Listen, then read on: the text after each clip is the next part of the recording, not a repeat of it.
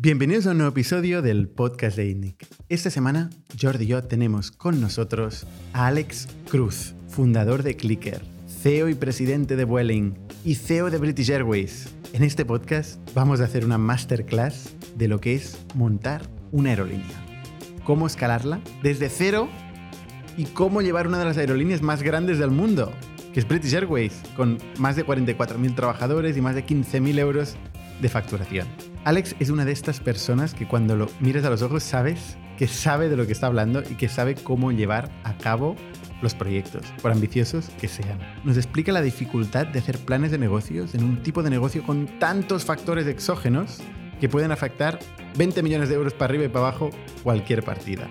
Cómo llevar la financiación de este tipo de modelos. Cómo hacer política en empresas que tienen tanta trascendencia en un país. Y cuál ha sido su historia personal desde sus orígenes en American Airlines hasta el día de hoy. Creo que este es uno de los podcasts que tenéis que escuchar atentamente con libreta al lado, que es lo que he hecho yo. Y este podcast es posible gracias a The Nest de WebHelp. Le paso la palabra a Dani que nos va a contar mucho más sobre The Nest. Gracias, Bernat. Mi nombre es Dani Guardans y soy el responsable de The Nest aquí en España. ¿Qué es The Nest by WebHelp? Nosotros somos líderes en la externalización de la experiencia del cliente para startups y scale-ups. ¿A qué me refiero con esto? Nosotros somos líderes en el servicio de atención al cliente, en experiencia del usuario, en servicio de ventas, hasta moderación de contenido. Somos 140.000 empleados en más de 200 países, hablando 80 idiomas, con una disponibilidad 24/7 para que vosotros, como scale-up, os centréis en el core de vuestro negocio y nosotros seamos el partner que os acompaña con ese crecimiento. Si queréis más información, me podéis contactar a mi email daniel.guardan webhelp.com o, si preferís, podéis ir a nuestra web que es thenest.webhelp.com. Muchas gracias Dani de Nest por hacer posible este podcast. Y muchas gracias, como no, a Factorial por sponsorizar también este podcast y por traernos una plataforma de recursos humanos que junta a todos nuestros trabajadores en un mismo sitio, todos sus documentos y toda su información disponible para aquellos que tengan que tomar decisiones, como los managers o el personal de recursos humanos o finanzas. Simplifica, automatiza y mejora el decision making. ¿Qué más se puede pedir? Muchas gracias Factorial y muchas gracias a todos vosotros que seguís recomendando el podcast, que nos mandáis feedback, que venís los jueves, que nos compartís y que nos seguís en todos los canales, Spotify, Apple Podcasts, YouTube. Muchísimas gracias a todos. Y sin más, os dejo con Alex Cruz y la historia increíble de Clicker Vueling y British Airways. El emprendimiento mueve el mundo. Aquí aprendemos de las personas que lo ponen en marcha.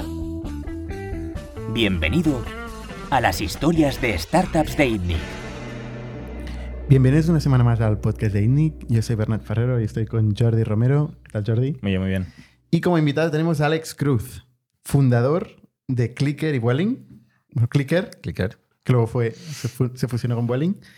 Persona con mucha experiencia en aerolíneas, que es un tema que no tocamos mucho en el podcast de INNIC, pero que hoy vamos a hacer un, un máster, ¿no? ¿Qué tal, Alex? Muy bien, un placer estar aquí. Muchas gracias por la invitación. Y cuando, hemos, cuando has entrado te he dicho, hoy, hoy vamos a hablar de aerolíneas. Y tú has dicho, eh, o tech. ¿Una aerolínea es una empresa tech? A ver, eh, te, te, voy a decir el título de mi tesis de máster. ¿vale? Evaluación eh, de una red para el estado de Ohio para ayudar el comercio entre pequeñas y medianas empresas. Eso fue en 1990. Y no estoy seguro si habíais nacido en aquel entonces, pero era el explicar cómo se utilizó FTP, Telnet, IRC y correo electrónico para poder ayudar a las empresas de pequeño y mediano eh, tamaño del estado de Ohio en aquel entonces para desarrollarse más rápido para tener, obtener liderazgo en, Estados Unidos. Esa fue mi tesina. Y de ahí me fui a American Airlines. Entonces, porque uno es lo que pasa a veces, ¿no? Uno estudia y termina en un trabajo en, en, otra parte y me ofrecieron trabajo en, en, American Airlines y es allí donde empecé a trabajar. Pero esa semilla de tecnología, esa ambición de entender el mundo IP, porque en aquellos entonces ya empezábamos a jugar con Unix, etcétera, etcétera, fue lo que realmente eh, me ha ayudado durante toda mi carrera a estar continuamente conectado a la parte de, tecnología. Y, además fue el primer caso de uso a escala de negocio en Internet. probablemente no tenía ni idea de lo que estaba haciendo diciendo en aquel entonces, porque no había nadie en aquel entonces hablando de este tipo de cosas, pero efectivamente el, poder... Em, el, el poder ayudar a empresas que no tenían ni idea, muchas de ellas no tenían ordenadores, etcétera, a poder comunicarse mejor, a tener relaciones entre proveedores y todo lo demás, eh, pues sí, fue algo innovador. Ahora, se quedó una tesis y una serie de presentaciones, una serie de conferencias, y luego me puse a hacer lo que me puse a hacer, que era a trabajar en una línea aérea, American Airlines. También diría que dentro de una parte que estaba muy cercana a la tecnología, pero eh, ciertamente, por eso digo que cuando dices líneas aéreas, mm, eh, es la industria en la que he estado, pero sin estar escondido, eh, una presencia muy clara durante toda mi vida ha sido el componente de, tecnología. Y sin ello yo no he podido sobrevivir. El, caso de uso a escala de, aerolínea en Internet es más la parte de venta, digamos, ¿no? Eh, sobre todo porque existía la, agencia de viajes que seguramente no daba mucho, no entregaba mucho valor, era fácilmente saltable, eh, el vuelo era percibido más como una commodity, no había mucho riesgo de validación del producto una vez tenías el ticket y la gente se, eh, bueno, percibió que podía comprarlo más barato y, em, y se volcó a comprar en Internet primero las aerolíneas, luego todo tipo de productos y servicios. Em, pero si vamos a, la aerolínea como concepto, eh, lo, podríamos categorizar como un negocio de, de, marketing, donde la, la, pata más importante es captar clientes. ¿Es un negocio de operaciones o es un negocio financiero? Eh, all of the above eh, sería la respuesta, o sea, todos, ¿no? De, alguna manera. al final es muy difícil el, operar sin poner énfasis en cada una de las tres áreas. Por ejemplo, Em, en la parte financiera es súper importante porque es un negocio que es muy, muy intensivo en el consumo de caja. Eh, tú estás recibiendo dinero de clientes que van a volar en algún momento dentro del futuro, dentro de una hora a dentro de un año, y hay que gestionar ese dinero de una manera específica. Luego tienes una serie de gastos fijos, importa, no importa si vuelas o no vuelas, y una serie de gastos variables. El control de todo eso es complicado, es decir, la parte financiera hay que darle mucha atención porque si no, no funcionan. Aquellos que cojean de la parte financiera no sobreviven, digamos. Si vas a la parte operativa, claramente, primero, seguridad. Tienes que asegurarte que si trabajas en una línea aérea, lo primero de todo siempre, y ya me siento culpable de no haberlo mencionado en esta conversación, es el asegurarse que tienes toda la estructura de seguridad, safety y security, las dos. Pero empecemos ¿Qué por diferencia entre safety y security? Safety tiene que ver más con la seguridad en vuelo, la seguridad de todos los recursos asociados con volar, y security tiene que ver más con la, la seguridad de Em, eh, relacionado con el tratamiento de los pasajeros, de acceso eh, de fronteras, de disturbios o cualquier tipo de cosas de seguridad que nosotros podemos utilizar. En español tenemos esa única palabra, pero en inglés hay las dos. Entonces, el, punto de, vista de operaciones es el asegurarse que tú tienes una operativa que es segura. Después de que sea segura, lo que tiene que ser es una, una operativa que apoye la promesa que tú haces a un cliente. La promesa que haces que el cliente es, número uno, eh, que vas a hacer una linearia segura. Número dos, que vas a ir del punto A al punto B. Y número tres, que vas a ir cuando has dicho que vas a ir. Entonces, si vas a salir a las 8 de la mañana, vas a salir a las 8 de la mañana, es decir, puntualidad. Y detrás de tener una operativa que sea puntual, hoy he oído en un, en un podcast, en otro, de, de aviación, que alguien había medido que hay 1.200 puntos de fallo que pueden llevarse a, que pueden fallar en relación con un despegue, con un avión, asociado con las personas, la preparación, etcétera, etcétera. Entonces, la operativa es súper, súper importante. Voy a repetir algo antes. Si no eres bueno operando, tampoco probablemente sobrevivas de alguna manera, sobre todo si, si tocan la seguridad. y llegamos a la tercera parte. ¿Operativa es tiempo y coste? Eh, es más que eso, es cultura. Yo he visto, eh, cuando tú miras, por ejemplo, la fusión de, Clicker y de Welling, nosotros mm, en Clicker no éramos buenos en el área de, marketing. No teníamos una marca fuerte. Nos costaba gastarnos dinero. Eh, veíamos a nuestro competidor metiendo a David Guetta dentro de los aviones y pensábamos, eso es de locos. ¿Pero qué hacen? Sin embargo, éramos súper puntuales. La gente en Barcelona decía, odio tener que, eh, no, en aquel entonces no asignábamos asiento, odio tener que ir corriendo a mi asiento. eh, esta línea es una mierda, pero siempre, son, siempre llegan en hora, siempre salen en hora y llegan en hora, que es algo que es, es, muy importante. ¿no? Entonces, ahí había una cultura en, en Clicker que estaba muy orientada hacia el control financiero y hacia una operativa que fuese lo más perfecta posible. Ciertamente es del área de seguridad, sin ninguna duda. Cuando nos fusionamos con Vueling, Vueling no es que no priorizase la seguridad, por supuesto que la priorizaba, tuvo un récord de seguridad buenísimo, eh, sin, sin, ninguna duda, pero sí hizo una labor donde puso un énfasis en crear su propia marca eh, mucho mayor. Se, gastó mucho dinero y hizo un gran esfuerzo en crear una marca en, París, crear una marca en Roma y, por supuesto, una marca en, Barcelona. Y lo hizo de una manera brillante, pero puso un énfasis probablemente mucho mayor del que nosotros eh, pusimos.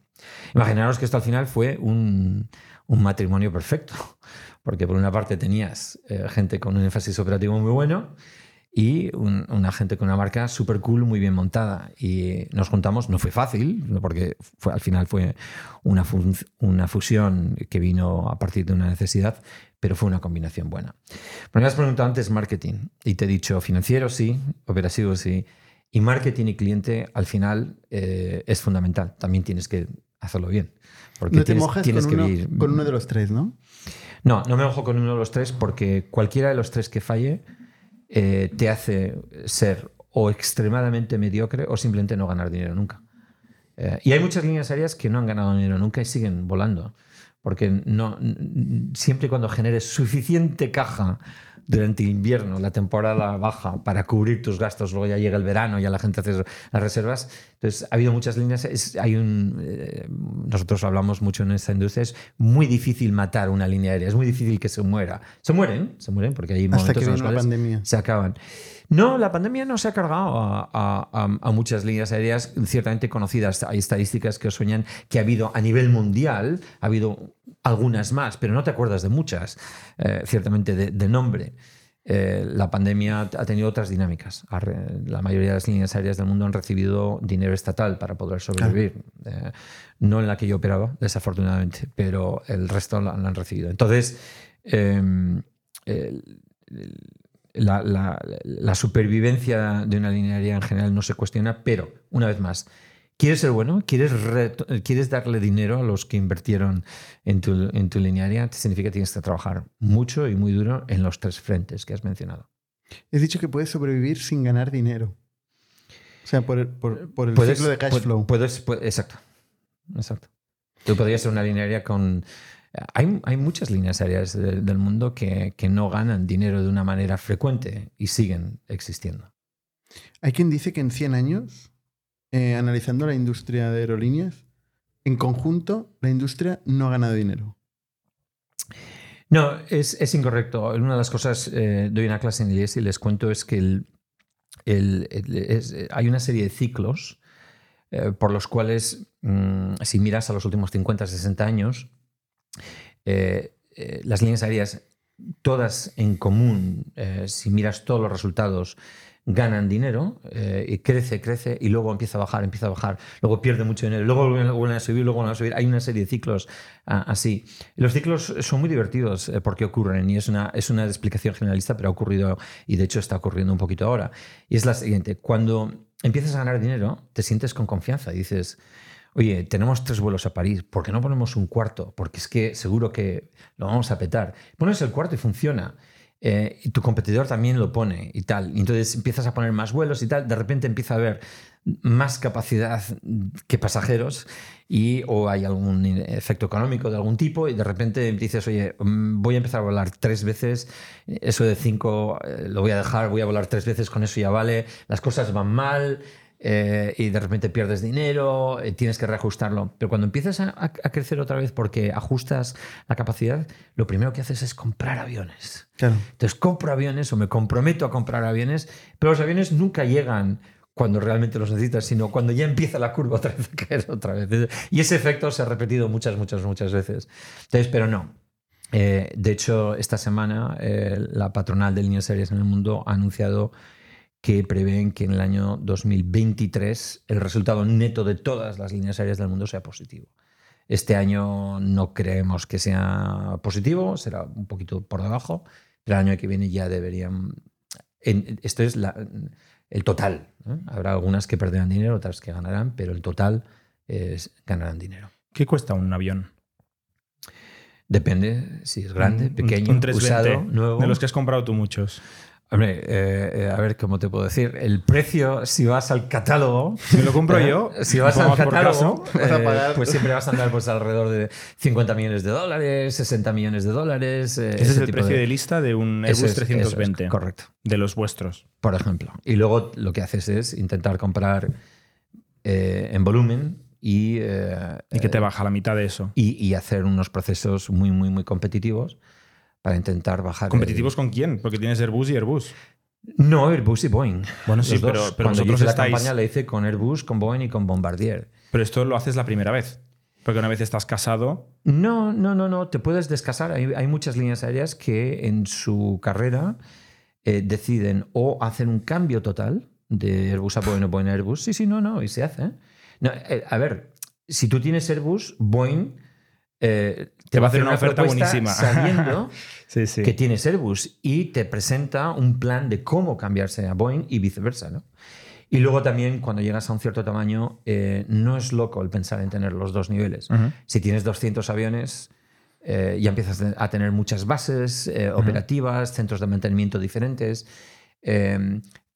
La complejidad eh, eh, sube. Si veis a Ryanair, tiene 400, 500 aviones, son todos iguales. Y cuando son todos iguales, te refiero que el, el asiento Idénticos. 13B es igual en todos los Sí, aviones. Y la cocina y el horno y todo son exactamente iguales, que es parte de, de su éxito.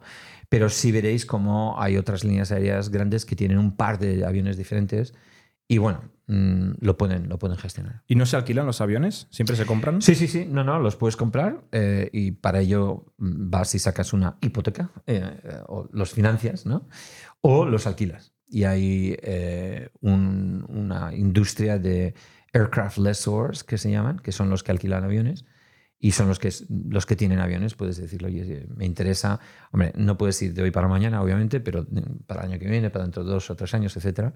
Y son muy activos ellos también en, en vender los aviones que tienen en cartera y ellos hacen sus propias predicciones de mercado, compran aviones sin saber a veces, por supuesto, a quién se los van a dar, pero porque saben que tienen herramientas para poderlos eh, colocar. Y ellos ganan dinero porque lo compran a un precio y lo alquilan a otro. Oye, a nivel de ejercicio teórico, académico, que podemos hacer aquí ahora mismo, em, si montamos una startup para, para una aerolínea, startup, ¿cuál es el dinero mínimo que necesitamos para empezar? A ver, si tú te planteas empezar una línea aérea, digamos aquí en Barcelona, que tenga un mínimo de vuelos, nosotros empezamos con 120 millones de euros comprometidos. No Eso el primer Clicker. día, ¿eh? Clicker. Clicker. Eso fue un compromiso, pero fue un compromiso. Eh, eh, no fue dinero que nos pusieron en el banco, ni mucho menos. Cada vez que nos pusieron un poquito de dinero y luego cada vez que, que, que necesitábamos más íbamos a hacer ampliaciones, pero el mensaje que mandamos al mercado es esto va en serio. Y los accionistas que se juntaron, eran cinco, eh, eh, el, compromiso fue 120 millones de euros. Eso manda un mensaje muy claro a Vueling, a Spanair, a, a todos, a Lufthansa, a todos de, bueno, a ver, esto no es, esto no es, esto es dinero. Entonces, si veis la línea anterior aérea eh, que había empezado así a bombo del platillo en el mundo había sido JetBlue en Nueva York y e- ellos habían tenido 100 millones de, de dólares. Y eso ya estamos hablando de hace 22, 23 años. 100. 100 millones de dólares. O sea, no se puede Entonces- empezar con 10 millones. Entonces, con 10 millones, hay gente que mira y dice, oye, ¿puedo Bueno, no puedes con comprar 10 ni un de avión. dólares? El- Bueno, puede hacer un pues- leasing igual, ¿no? el- el- el- a ver, alquilar un coche, un avión 320 eh, al mes, uno viejito y baratito, puede que cueste entre 150, 160, 170 mil dólares al mes.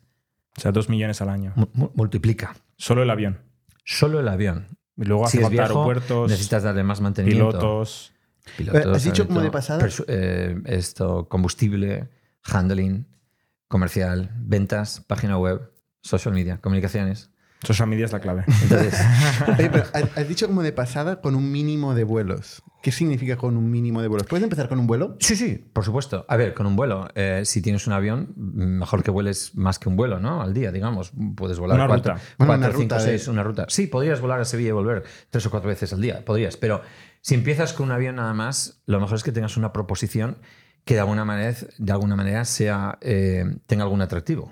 O sea, o sea, vale, ¿no? porque no te vas a poner a volar a Sevilla. ¿Por qué? Porque Welling ya está volando ocho veces al día. O sea, ¿qué tiene de especial? A ver, eh, a mí al año me contactan, eh, no, no voy a exagerar, tres o cuatro mm, personas o grupos diferentes con ideas, de, con, con planes de negocio para nuevas líneas aéreas. Y eh, todas intentan buscar un ángulo nuevo. Eh, sin, sin hablar eh, de detalles, eh, una de las últimas que me, ha, que me ha contactado quiere utilizar aviones de la familia 320 o de la familia 737 de Boeing para volar eh, destinos más largos con una cabina con un poquito más de espacio. Entonces piensan que eh, desde donde quieren volar, si eh, en lugar de volar dos horas o tres horas, quieren ya volar cinco horas. Entonces han mirado qué destinos hay desde el punto donde quieren volar, destinos de cinco horas y luego dicen cuánta gente va a permitirse el, pagar 700, 800, 500 mil eh, dólares por cada tramo, etc. Y, te montas, te haces un, un plan. Entonces podrías decir, bueno, empiezo con un avión. El problema de empezar con un avión es que si, si ese avión se te fastidia, tienes que devolver la pasta a todo el mundo que ha hecho las reservas de hoy, de mañana, del día siguiente hasta que el avión está arreglado. Entonces, generalmente eh, intentas empezar con algo más que un avión, porque si no, te puedes, te puedes quedar en problemas. ¿Significa que empiezas con dos y que el otro simplemente es de repuesto? No, igual puedes hacer un compromiso, etc. Nosotros empezamos Clicker con tres. Tres aviones. Correcto. ¿Qué rutas? Sevilla, eh, Zúrich, eh, Barcelona. Barcelona, Barcelona-Sevilla, Barcelona-Zúrich, eh, Barcelona-Ginebra, perdón, el primer día y eh, me estoy intentando acordar la tercera, no sé si habíamos empezado todavía a París o si fue Bilbao. Fue un... Todos los meses íbamos metiendo rutas nuevas, era un proceso de cambio que teníamos y luego ya una vez que nos fusionamos con Vueling ya pusimos casi 150 destinos desde Barcelona, o sea que muchos. Va- vamos a la historia de. Sí, para entender es- por qué estamos hablando sí, de Clicker sí, y de Vueling. Estamos haciendo muchas referencias. O sea, que, que a ti te llaman para montar Clicker, ¿no? Es un poco más, más complicado que eso. Yo era un socio en Accenture que eh, eh, estaba empecinado en hacer proyectos en, la industria de, de líneas aéreas, era el socio que llevaba eso y eh, pues me movía por, por, por el mundo.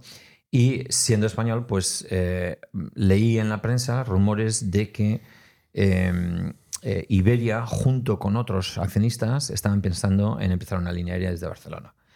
Entonces ¿Low yo- cost o no low cost? Sí, supuestamente low cost. O sea, ya lo que- formaba lo- parte lo que de- ponía. Y uno de los temas que a mí me, me llamaba muchísimo la atención es eh, eh, los grandes fallos que había habido hasta ese momento de líneas aéreas grandes que habían decidido que iban a empezar otra línea aérea. Había muchos fallos alrededor del mundo, Delta, United, Air New Zealand, SAS, os, os puedo dar una lista muy larga de gente que habían empezado otra línea aérea y, y les había salido mal, lo habían hecho mal. Y yo pensaba que sabía por qué y por qué lo habían hecho mal y qué es lo que había que hacer al respecto. Entonces, lo que, lo que hicimos fue eh, ir a ver a todos los accionistas que se rumoreaban que podían estar Eso tú como solito. parte de eso, con gente de Accenture, Vale. para ir a venderles nuestro rollo de Accenture. Y Vale. un poquito de consulting y eh, business process eh, y eh, el sistema de reservas y un montón de cosas. ¿Y cuál era el, el rollo? O sea, el por qué. ¿El por qué no funcionaban? Ahora te digo. Y entonces, eh, en, en esa historia, al, al final, resultó que era verdad y resultó que juntaron a cinco accionistas y nos llamaron. Entonces, cuando yo iba a hacer presentaciones, cada vez que iba a hacer presentaciones, me encontraba con un consejo de administración de gente muy importante de cada uno de esos cinco accionistas. Y en una de las reuniones les dije, oye, ¿por qué no os ponéis con el financiero o con alguien más? Y dijeron, no es que no tenemos equipo todavía. Entonces yo dije, "Mm, ¿por qué no me dejáis que yo os empiece la línea aérea? Eso era en mayo de 2006 y os la devuelvo antes de final de, de año. Y se lo pensaron O realmente. sea, os la entrego a final de año. A final de año está yo la volando. empiezo, yo me encargo, no tenéis nada. Me Como- estáis pidiendo como como, proveedor. ¿tú como Accenture como o tú como? Yo os la empiezo, creo un equipo Vale. y la empezamos. Y eh, accedieron. Entonces, eh, en 24 horas hicimos un, un- un plan de proyecto de cómo empezar una línea aérea, eh, que luego se reutilizó más adelante. Y eh, eh, cogimos a tres managers mm, de, de Accenture y empecé a contratar gente y empecé a coordinar con otros y los primeros pilotos, la primera zafata, eh, líder, eh, etcétera, etcétera, etcétera. Claro, cuando ya has elegido el color, el logo, el uniforme, la página web, todo lo demás, lo que haces es te quedas. Y es lo que hice, me salí de Accenture y yo simplemente, como era el, el tío que llevaba el proyecto, pues era el jefe, digamos con lo cual la transición a, CEO de, Clicker pues no, no, no, se notó, era el, que estaba allí desde, desde un principio. Y eso es como nació Clicker y empezamos el 1 de octubre de 2006 a volar. Y Clicker es una sociedad independiente que tiene a Iberia como un socio importante y otros industriales tiene, detrás. Tiene, cinco socios, uno de los cuales es Iberia. Y eh, tiene un consejo de administración con 10 miembros en el consejo y un presidente y los 10 miembros son dos por cada una de las cinco empresas que están. ¿Y tú pasas a formar parte de ese cap table, de ese accionariado? Yo paso a ser parte del equipo de gestión con una serie de participaciones que en aquel entonces, cabe decirlo, eran muy, muy, muy light. Es decir, las conversaciones que uno tendría a la hora de empezar una startup hoy en día, cap tables, etcétera, no eran conversaciones que se estilaban cuando miras eh, el tipo de empresa que estaba Y la cantidad de capital necesaria. tu know-how contra 120 kilos para... solo, solo había un, un, accionista que era eh, Kirkus Equity, que era parte de, de, la familia Carulla aquí en Barcelona, que conocían, hablaban ese idioma. Pero el resto, eh, ACS, Iberia, Iberostar, etcétera, no, no, no hablaban en, esos términos. Pero fue, fue, fue absolutamente fascinante el, el, recoger el reto en mayo y empezar a volar el 1 de octubre con los tres aviones, pues eh, casi, casi podrías decir que fue un milagro. Pero ¿Y, ¿Y Accenture bien? Tú les dices, oye, me voy a un cliente. Hombre, no había mucha opción, ¿no? Eh, y también yo no era una persona de carrera de Accenture, porque había estado solamente, había estado menos de dos años. Y eh, honestamente llegó la hora de, irse y, y, me fui. No, no, no, no. O me voy o me voy. No, no, lo cuestionó. Y además, eh, en el proceso eh, quedó bastante claro que Accenture tenía un par de servicios que eran eh, absolutamente adecuados para y de sistemas que eran adecuados para una empresa como esta. O sea, un caso, de, un caso de, éxito. No, no, no es una casualidad. que son, eran los market leaders en aquel entonces y siguen. Ya no lo son porque han vendido esos activos, pero eh, era lo correcto. Con lo cual ellos digamos que están contentos porque habían cerrado un, un proyecto. Tú antes que eso habías estado en Sabre y en un rol de, de manager en American Airlines, pero nunca habías dirigido una aerolínea. No. Y claro, tú pasas desde Accenture a hacer un PowerPoint y el día siguiente este PowerPoint tiene que pasar. A ver, esto es más divertido que eso. Yo cuando entré en Accenture entraba como el tío que había estado en American Airlines y sabía mogollón de líneas aéreas y, yo pensaba que era el que más sabía de líneas aéreas en Accenture. Es posible que lo fuese, pero no hay nada como empezar una línea aérea para darte cuenta que no tienes ni idea de cómo funciona la industria de líneas aéreas. ¿no? Te crees que sabes, pero no tienes ni idea. Y fue un proceso de, aprendizaje con unos grandes compañeros, algunos de los cuales eran extremadamente experimentados y otros de los cuales que eran como yo, que eran, eh, bueno, no, más listos que yo, pero que, estaban que eran parte del equipo. Y, y luego teníamos un consejo que tenía una serie de fortalezas, algunos financieros, otros operativos, etcétera, y eh, nos dieron mucha, mucha guía en, el proceso, sobre todo porque era su pasta y porque nos la íbamos gastando muy rápidamente. ¿Y te llevaste más gente de Accenture o solo tú? Em, eh, fuimos yo más tres y se quedó una persona conmigo eh, después. los otros dos estuvieron ayudando un poquito luego, luego se volvieron a... nunca salieron de Accenture. Una se salió de, de Accenture y estuvo conmigo pues de los 10 años, no sé cuánto, pero yo creo que casi todos. Y una pregunta, ¿la sombra de Welling ya existía ahí?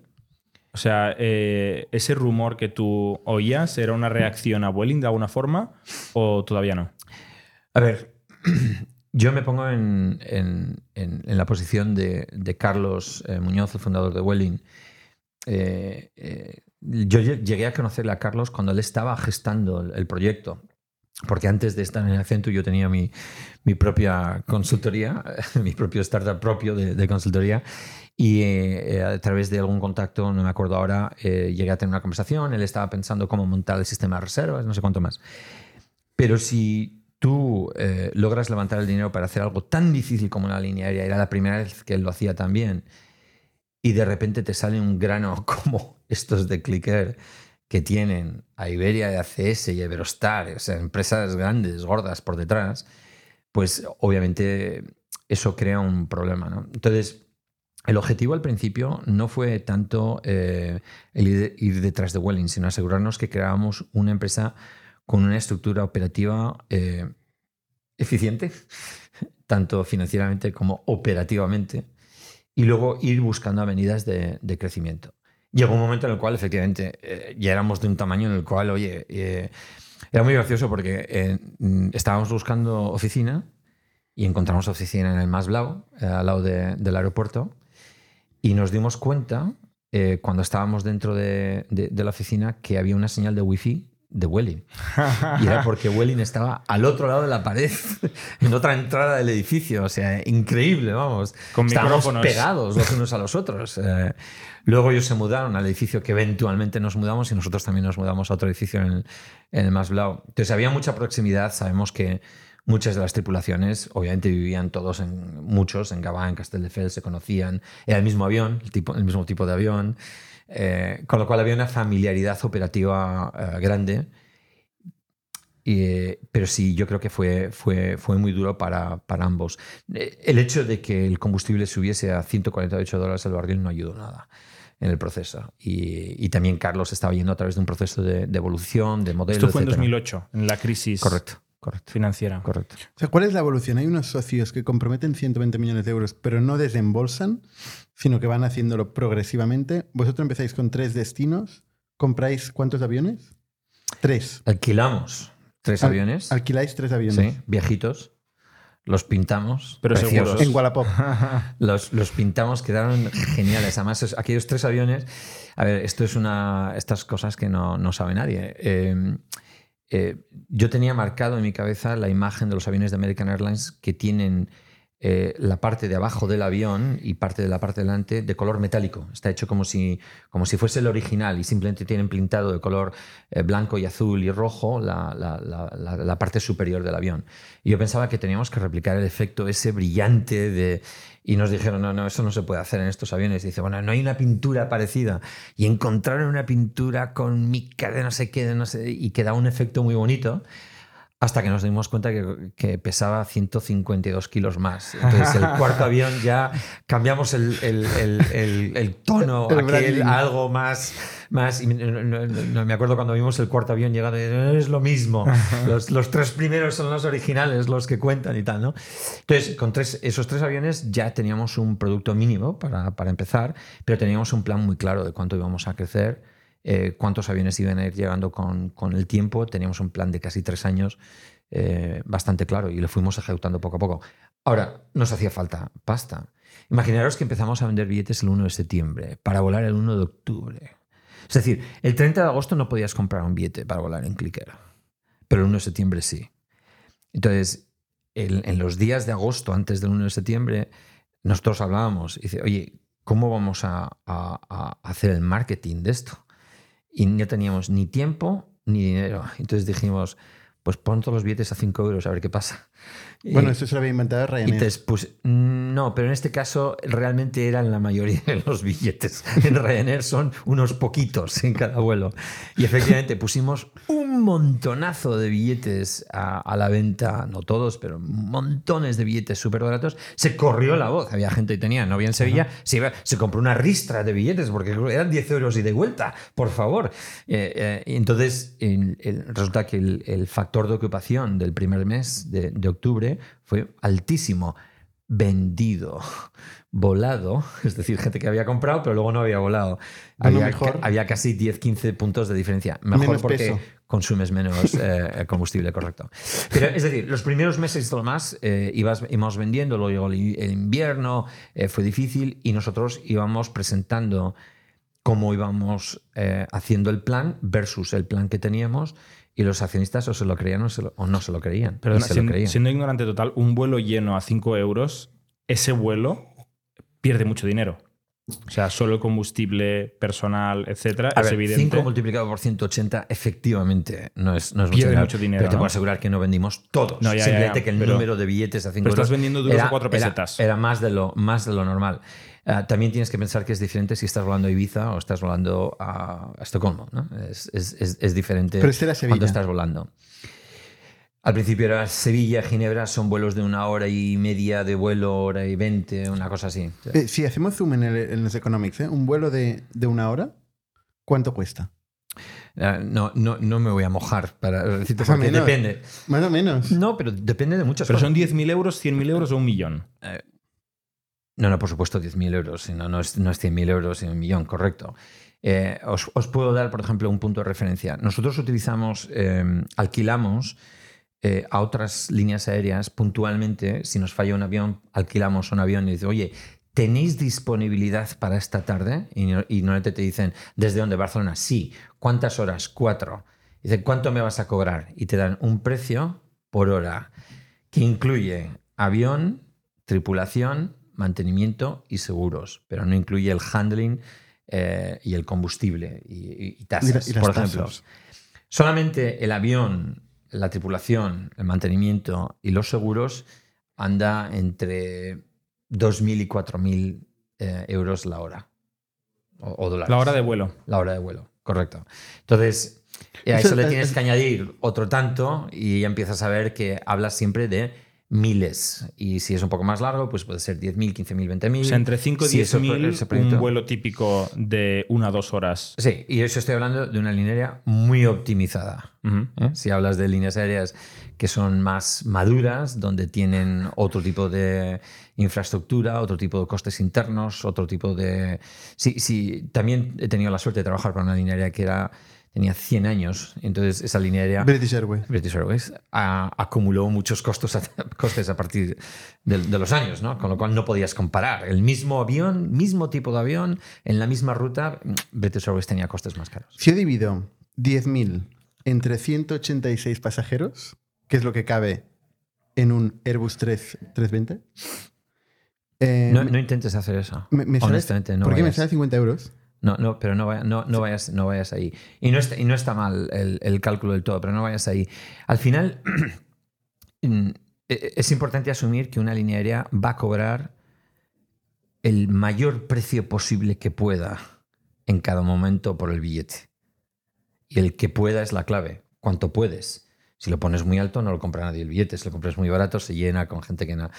Y esa, esa ciencia de determinar a cuánto cobro el billete, ese billete para ese vuelo, ese día, para el futuro, en ese momento del día, en ese canal, eh, eh, eh, en, esa, en esa hora del día, es una ciencia. Y esa ciencia hoy eh, tiene montones de startups alrededor del mundo Sí, sí, está claro. que está intentando eh, afinar más.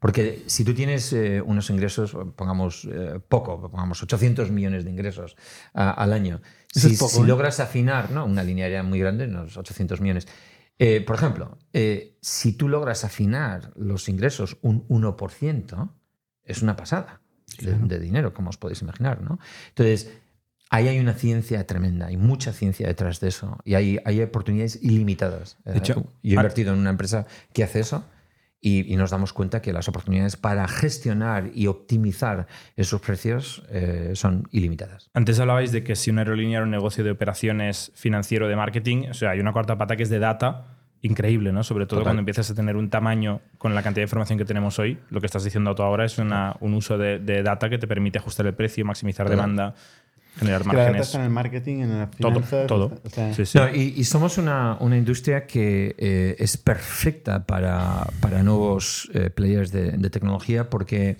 tiene estructuras muy antiguas, muy, muy antiguas. ¿Os acordáis que si hacéis una reserva hoy en la línea aérea que queráis, lo que tenéis es un resguardo de seis caracteres? Es lo que se llama la reserva famosa, Mm. Que esto es muy son poco seis seguro. caracteres.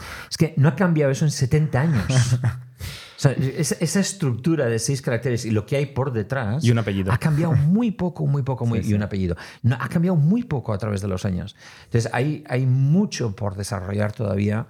Eh, una de las cosas que creo que, que estamos yendo en, en un, en- hacia una colisión, nos Mala vamos a pegar muy fuerte, es, por una parte, todos nuestros consumidores se están volviendo más inteligentes con expectativas cada vez más altas sobre qué tipo de interacción vas a tener con apps y con webs y todo lo demás. Y al mismo tiempo, las líneas aéreas no renuevan sus sistemas, porque no hay muchas opciones y estamos anclados a sistemas que son súper antiguos. Entonces, hay mucha, empieza a haber ahora discusión sobre cómo se van a vender los billetes dentro de 10, 15, 20, 30 años. ¿no? ¿Será una manera diferente ahora? Yo creo que sí. No será inmediato, tardaremos tiempo, pero oye, y además, eh, decirme la verdad, si os cancelan el vuelo, ¿a qué queréis que os devuelvan el dinero en ese instante? Porque, porque Amazon te lo devuelve. Amazon te lo devuelve y después hace preguntas. Primero te da la pasta. Pero nosotros, como líneas aéreas, nos cuesta un huevo devolver el dinero. Ya, ya. Pero, pero, no es porque no queramos, es porque los sistemas son súper complejos. A veces es porque puede costar. Pero, o a veces es porque, como decías tú antes, el ciclo de caja te puede matar.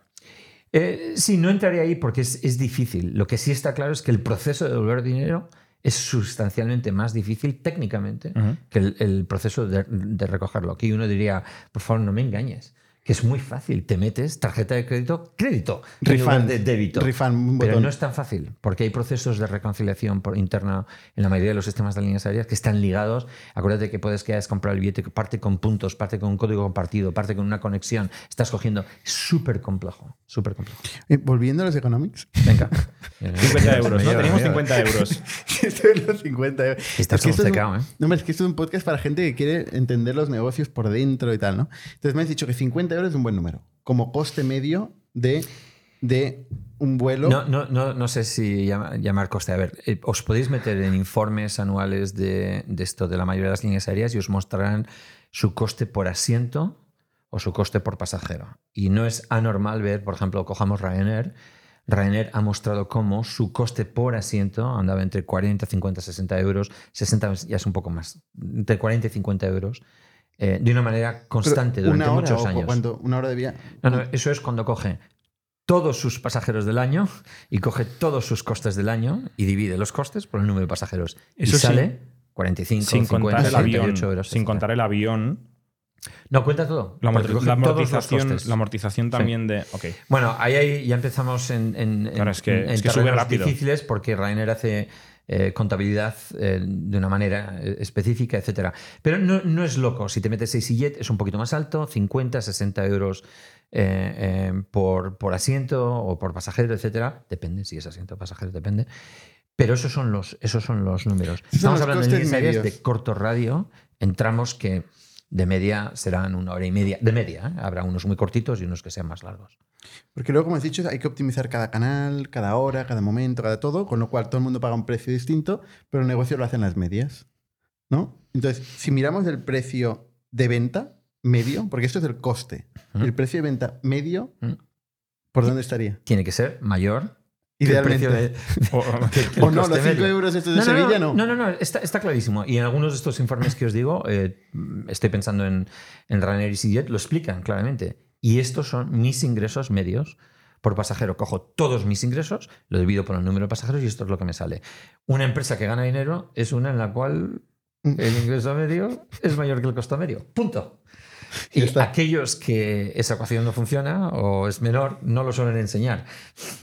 Mucho, o lo tienes que ir a escarbar un poco para mirar bien los números. Pero generalmente es, esa, esa, ecuación tiene que salir mirando la red, mirando todos los, todos los vuelos. Hay veces que, eh, obviamente, hay vuelos que no te resultan rentables, pero tienes que volarlos. Acordaros que eh, nos olvidamos, ¿no? El avión tiene que ir a Frankfurt y venir de Frankfurt. Entonces igual va lleno de Frankfurt, pero viene vacío. Eso es interesante. O sea, tienes que hacer vuelos que no te, no te dan dinero, pero tienes que hacerlos. Tienes, tienes que hacerlos, absolutamente. Por, por múltiples razones. Bueno, primero tienes, una responsabilidad de volarlos, eh, eh, ojo, pero aparte de eso, eh, son parte de una rotación. Sí, no tiene ningún sentido que vayas y te quedes. El piloto tiene que, volver a casa a dormir, o sea, hay un montón, un montón de condiciones loquísimas. Correcto, correcto. De, de la parte operativa, de lo que es el coste variable de un avión versus la parte financiera, la amortización o el alquiler, leasing, o lo que sea, del avión, ¿qué parte tiene más peso? A ver, esta es una pregunta buenísima y súper clave para la supervivencia de, líneas aéreas. Eh, y nos referimos a ella como, como tú dices, costes fijos y costes variables. Las líneas aéreas que ganan dinero, cuyos inversores están contentos con ellos, suelen tener costes variables del 80-85%. Es decir, que no, no tienen los costes a no ser que vuelen. Imaginaros si entras en la pandemia y no vuelas y te quedas con un 15% de costes fijos, que puede ser la leche. Pero Bueno, los variables también te los comes. O sea, no le dices No, no, todo el mundo a te, te casa. los comes cuando vuelas. Si no vuelas, no te los comes. O sea, el, el al piloto lo mandas a casa y no pagas. Bueno, el- el- dependiendo del contrato que tengas con pilotos. Tú a un piloto le puedes decir, te, hago, te doy una opción. Te pago 100.000 euros, vueles lo que vueles, o te pago 50.000 más 200 euros por hora. un momento, me voy a poner a hacer los cálculos rápidamente, porque igual me sale más a cuenta el cogerme el variable, porque tengo un límite de 900 horas. al a- acabo de hacer un cálculo sin, hacer el cálculo, pero pues, como mecanismo. Entonces, hay muchas líneas aéreas que eh, tienen variabilizado las, eh, los pagos, los costes laborales, porque está relacionado con el número de, de- de horas. Eso les da una flexibilidad tremenda. Da la casualidad que son las low cost. O sea, no vas a encontrar una Lufthansa, una Air France, una British, una Iberia, etcétera, que tenga un alto grado de tanto por ciento de costes variables. Te voy a dar otro dato que es público y, eh, y que es. eh, me tengo que aprovechar el cinturón antes de, de decirlo porque todavía es- me duele. Cuando empezó la pandemia y dejamos de volar en British Airways, nuestros costes fijos resultaban en un gasto diario de 20 millones de libras. 20 por 30 son 600 millones de libras por no volar Al mes. al mes. Al mes. Al mes. Esto Eso era, Airways. ese- eso era por los costes fijos que teníamos. Eso es un- una cantidad eh, pública, la hicimos pública en, en aquel entonces. Entonces, es mucho dinero. O sea, en realidad, una de las. Si tú vamos a empezar una línea aérea por 10 millones, como has dicho antes, lo que nos tenemos que asegurar es que tengamos el 100% de los costes variables. O sea, hasta mi salario debería ser variable, ¿no? Si no vuelo, no me pagan. Es imposible hacerlo al 100%, pero realmente quieres, eh, quieres que sea lo máximo posible porque estás totalmente ligado a esa actividad de, de- de vuelo, ¿no? Y si vuelas mucho, oye, no pasa nada. Si vuelas mucho significa que vas a tener eh, más ingresos y te pago más o, o- o pago más los costes que tenga, no hay, no hay ningún problema. Pero esa proporción es súper importante. Yo estoy ayudando a 80% varias líneas aéreas en este momento y les estoy ayudando. Una de las cosas que estamos haciendo es ayudarles a Variabilizar. variabilizar más, que es muy difícil. ¿eh? El Pero- 80% me parece muchísimo, ¿eh? Sí, sí, sí, sí, no, pero es real. De hecho, hay algunas que están más, llegan casi hasta el 90%. Es que luego una, otra cosa que tiene una aerolínea es que tiene un montón de factores exógenos. Pues eh, una huelga, eh, El clima. el clima, una erupción no sé dónde. Los aeropuertos. Una pandemia, la no sé, el 9-11, ¿no? El, el- Sí, sí. O sea, un montón de- Terrorismo. entonces, más vale que tienes variabilizado Hay muchos amigos que. el que petróleo. piensan- hay muchos amigos que piensan que soy idiota trabajando para, para la industria de líneas aéreas por esto. Pero tú has aprendido a variabilizar. No puedes variabilizar eh, esas cosas. A ver, eh, uno de los chistes es que en Vueling todos los años pasaba algo.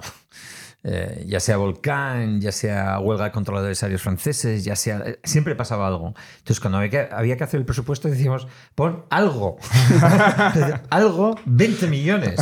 ¿Por qué? Porque es que va a pasar algo. Siempre pasa algo, ¿no? Si no pasa, oye, maravilloso. Pero pon en el presupuesto algo, porque va a poner. En realidad, eh, eh, sí, estamos expuestos a un montón de factores externos, algunos de los cuales hemos aprendido a convivir más, como por ejemplo la fluctuación del precio del combustible.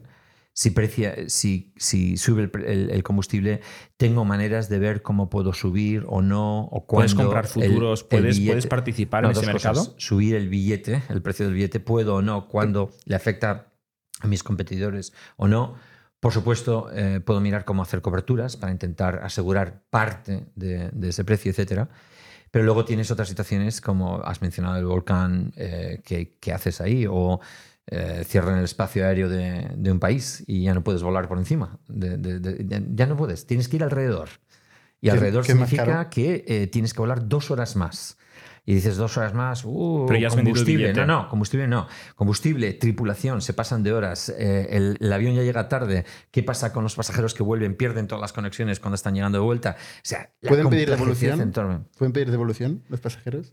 Eh, Sí, dos horas tarde. Buena, buena pregunta, dependiendo los- de las eh, condiciones. Eh, ¿Es la culpa de la línea aérea si han cerrado el Este es un espacio clásico. aéreo? Este es un clásico. Nos hemos peleado tú y yo tantas veces con las aerolíneas por esto. No, no, a ver. eh, eh, Todo hay- es culpa hay- de la aerolínea. Desde No, el punto no, de vista por, del por cliente, supuesto. eso, todo- por supuesto. tú me como, como cliente mí, lo ¿no? entiendo, ¿eh? Como, como cliente lo entiendo.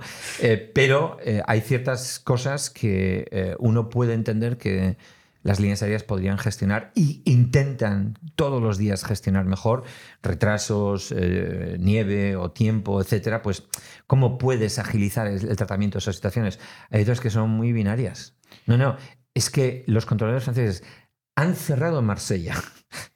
No, no, no puedo ir a Niza, o sea, no puedo aterrizar porque han cerrado está, o han limitado la- las operaciones de vuelo, etc. Entonces, hay muchas cosas que pueden pasar. ¿Y qué es culpa o responsabilidad de la aerolínea? Porque será una lista más corta seguramente. O sea, ¿cuándo, ¿cuándo se asume esa responsabilidad? Todo lo que tiene que, todo lo que, tiene que ver con el control, lo que está en directo control con la línea aérea, obviamente es. O sea, hay- equipo y aviones. la- si el avión falla, es mi culpa.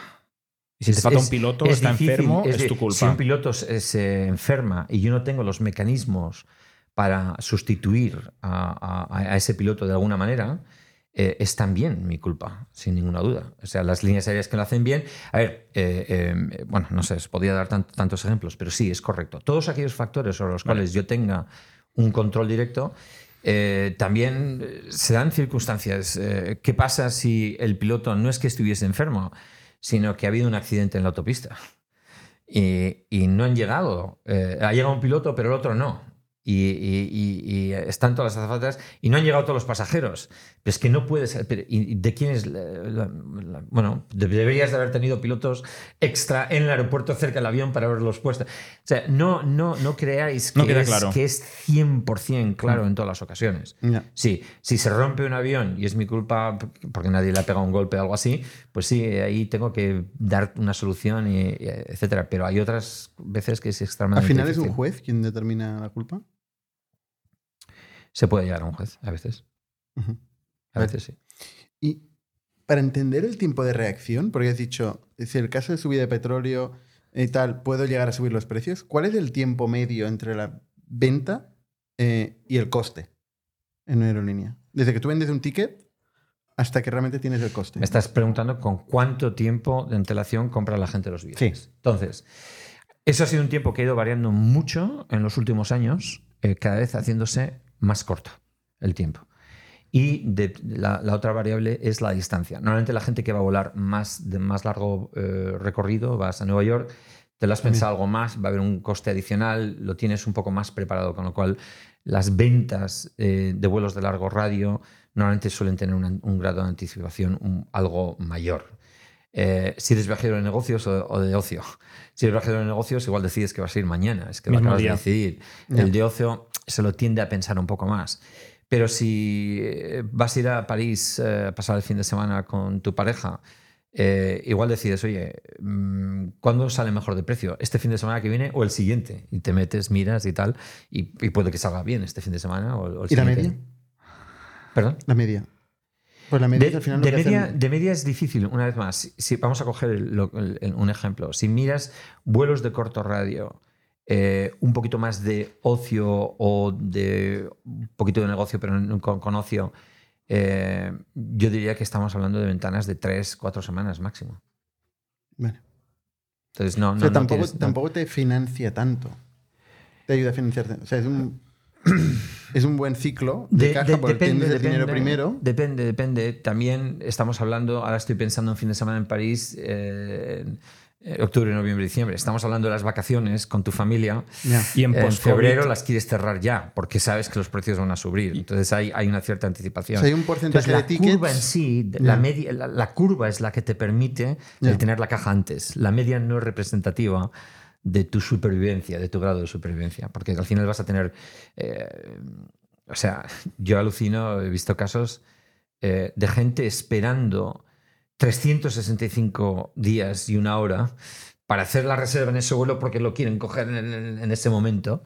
Eh, y hay gente que lo hace y compra, compra los billetes con un año de antelación. ¿Y siempre es de precio de, más de hecho, barato? con más de un año de antelación. ¿Es el precio más barato el momento en el que aparece? O sea, ¿siempre suben los precios o a veces bajan? La- el 99,9% de las curvas de precios o del 99,9% de los vuelos son ascendentes. Hay a veces un pequeño estancamiento y muy, muy, muy, muy raramente ocurre, puede haber un- una baja de precio en un momento dado, pero inmediatamente sube. Es en vuelos de corto radio que son commodity en general, el- el- la, la- la- la curva de precios siempre es ascendiente. en relación a la fecha de salida. Siempre. Eh, no, no, no, tiene sentido. ¿Os acordáis que hace muchos años, no sé, había gente que decía, no, voy a, voy a esperar hasta el último momento para ver si... Nadie quiere hacer eso. Porque lo que no queremos es que esperes. Queremos que compres el billete Quieres un incentivo a que lo compren cuanto antes. Ahora. No, pero puede ser... va a estar más caro, nunca va a estar más pero, barato. Bueno, puede ser. O sea, si, si, no has llenado el avión, ¿no tiene sentido bajar el precio? No, ese, el coste de, de eh, eh, no capturar dos o tres o cuatro asientos adicionales a 200 euros, ese coste es menor que el entrenar a la gente a que pueden esperar porque pueden comprar un billete más barato porque hay cuatro asientos.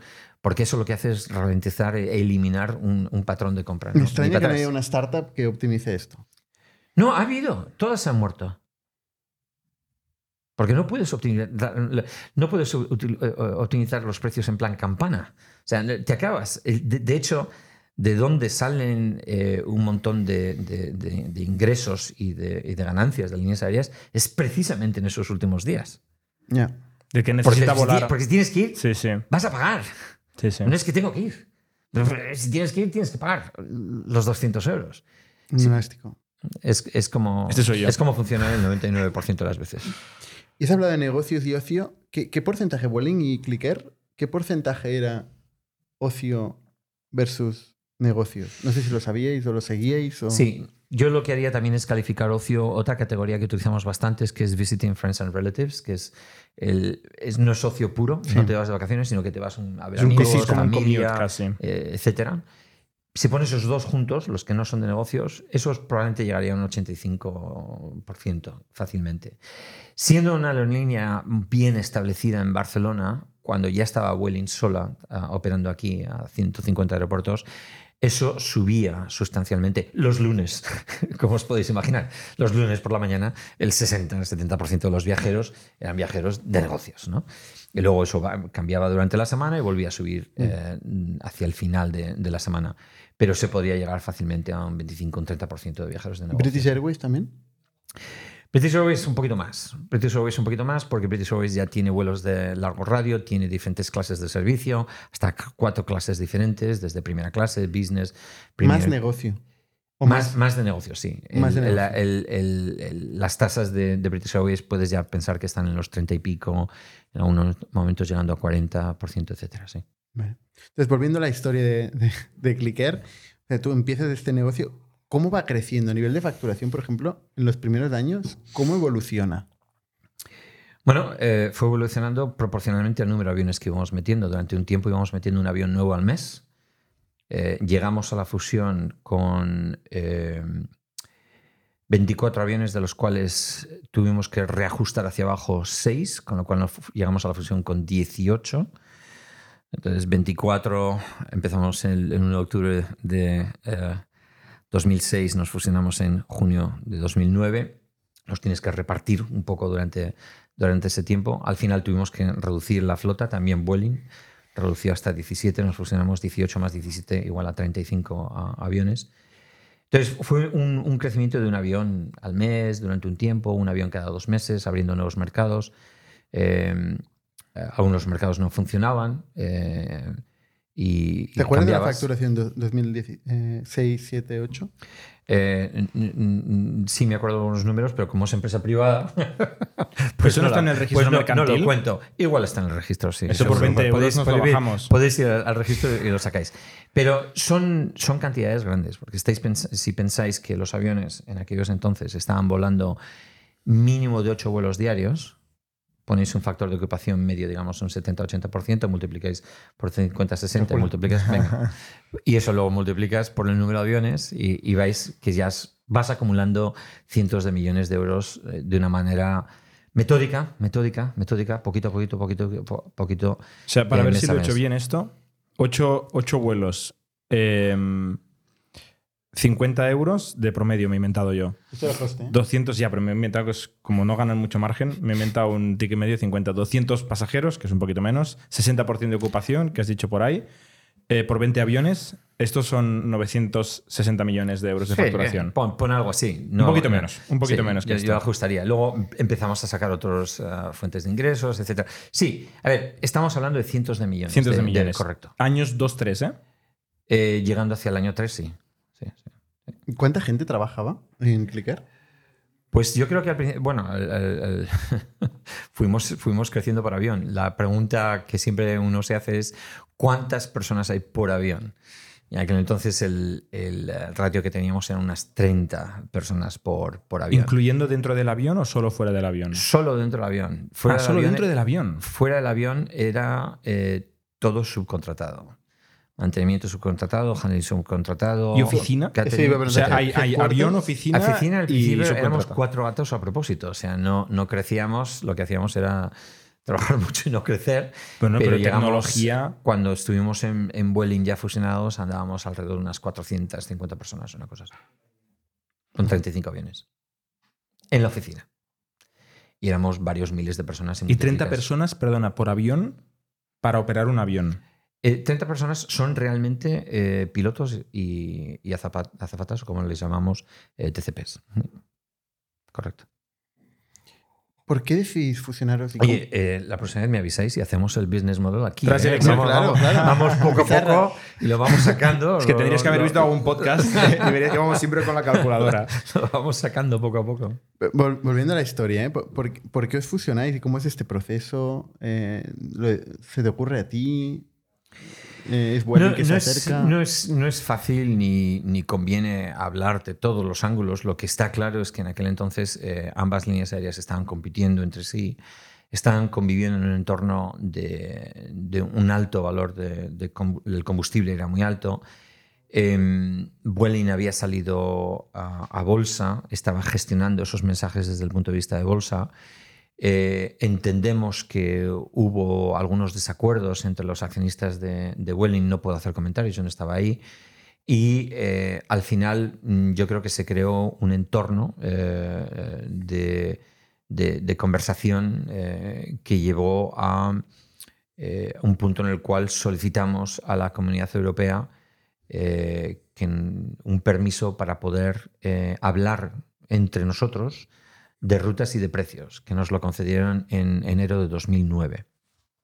Y a partir de, de ese día, eh, no- teniendo ese permiso de la Comunidad Europea, ya podríamos, ya teníamos ya visibilidad de, de- de qué es lo que tenía sentido, qué es lo que construir juntos o no. eh, O sea, el cortejo es comparar notas. El cortejo, eh, obviamente, como os podéis imaginar, tiene una parte eh, eh, política, eh, financiera, etc. una de las preguntas que no me habéis hecho es ¿cuántos de los 120 millones te cepillaste antes de llegar a la, a, Sí, a la lo fusión? tenía iba- y, y es casi todos. o 130. Muchos, muchos, muchos, ¿no? Entonces, claro, eh, los accionistas eh, de Clicker también estarían diciendo, oye, eh, ¿esto a dónde vamos? Porque Vueling no se está muriendo, está en bolsa, eh, vemos que no les va bien, pero siguen ahí y están creciendo, están haciendo cosas y tal, ¿no? Yo creo que ese entorno en total lo que hizo fue crear un- una plataforma de, de entendimiento de conversaciones. Una vez la Comunidad Europea nos permitió hablar de rutas y de, y de precios, eh, ya realmente se convirtió en un, en un proyecto y fue en junio de 2009 que recibimos la... que se, se consumó, digamos, la, la- la fusión. ¿Y quién manda el primer email de vamos a tomar un café? Eh, no, no, no comment, eh, diría. esas cosas, esas cosas suceden de, de- de maneras, eh, no, no sé, no Es sé, que cómo, no sé cómo decirlo. Me parece muy curioso que hay que pedir permiso para hablar, ¿eh? Bueno, a ver, había- eh, habéis eh, hablado ya seguro. A ver, eh, no, no, es no, no, no, no, no, no, no, no, bajo absolutamente ningún concepto eh, hu- hu- hubiésemos absolutamente no, nun- no, ni- si nos hubiese pasado por la cabeza ¿No? el haber tenido una conversación con nadie de Welling que estaba en bolsa. Aunque sobre- estaban al otro lado de, las, de la pared. no, no, no. Es, eh, primero porque, pero seamos muy realistas, había un espíritu competitivo muy fuerte. ¿eh? O sea, ni para atrás voy a hablar yo con ellos. Esa era la actitud de la mayoría de la gente que estaba allí trabajando. Pero aparte de eso, éramos súper conscientes de la legislación. La legislación no te permite hacer eso.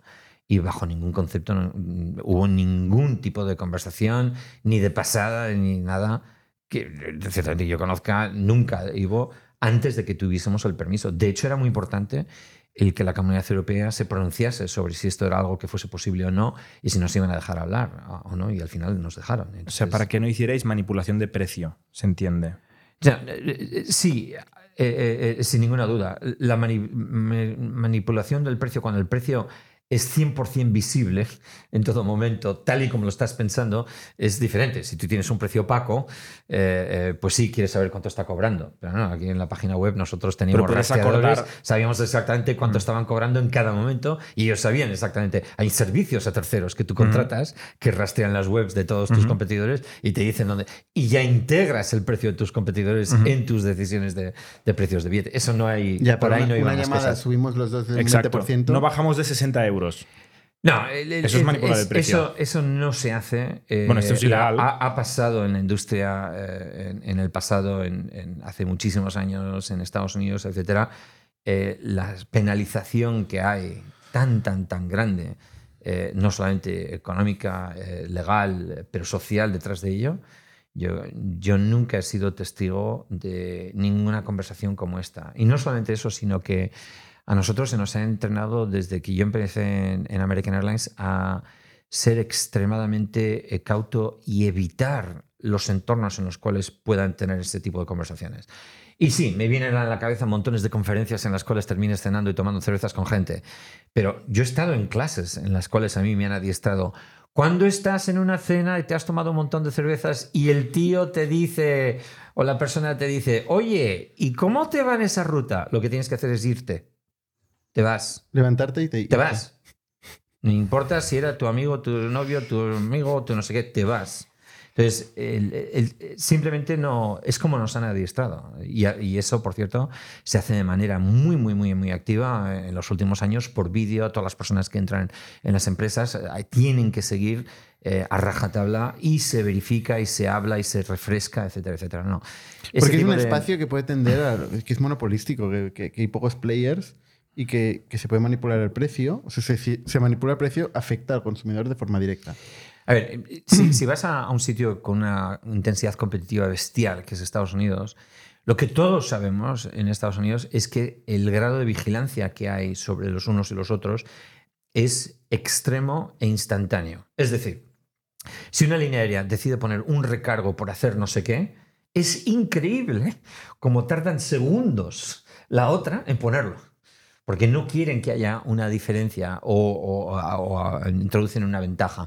Hay una serie de, excepciones, eh, eh, si cobrar por maleta o no cobrar maleta, eh, tarifas básicas que no incluyen no sé qué, no sé cuánto. Hay ciertas políticas, pero en general, en, en, aquellos entornos que son súper competitivos, hay una evaluación inmediata cuando un competidor hace algo tuyo y luego decides si lo vas a seguir o no lo vas a seguir o vas a hacer una variación de ello o no. Y, mm, estando en Vueling, para nosotros era súper importante el tener la flexibilidad tecnológica para poder hacer eso. No, solamente teníamos que implantar cosas que le crease una zancadilla a todos nuestros competidores, sino también estar en una posición en la cual poder reaccionar. Y luego pasan cosas, por ejemplo, que son de, tipo legislación, ¿no? Te cambia la legislación y, eh, por ejemplo, una de las cosas que cambiaron fue, no sé si os acordáis, hace mucho tiempo había unos eh, sobrecargos por utilizar tarjeta de crédito. O, de débito, o de American Express, o lo que sea, todo más. Y al principio de todo eso tenías que hacer opting out. o sea, venía marcado eh, la, opción y tal, o la maleta venía.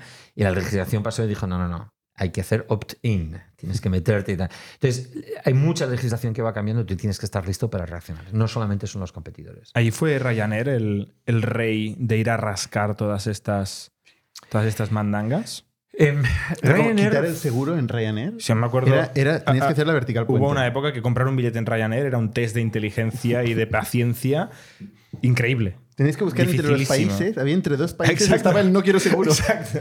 Sí, pero al mismo tiempo, eh, confesarme una cosa. ¿A qué habéis aprendido geografía con Ryanair? Yo he viajado lo que no está escrito con Ryanair. O sea, pagando 10 euros. Y, y, otras, con otras líneas aéreas hemos aprendido y conocido ciudades que nunca hubiésemos ido eh, de otra manera. ¿no?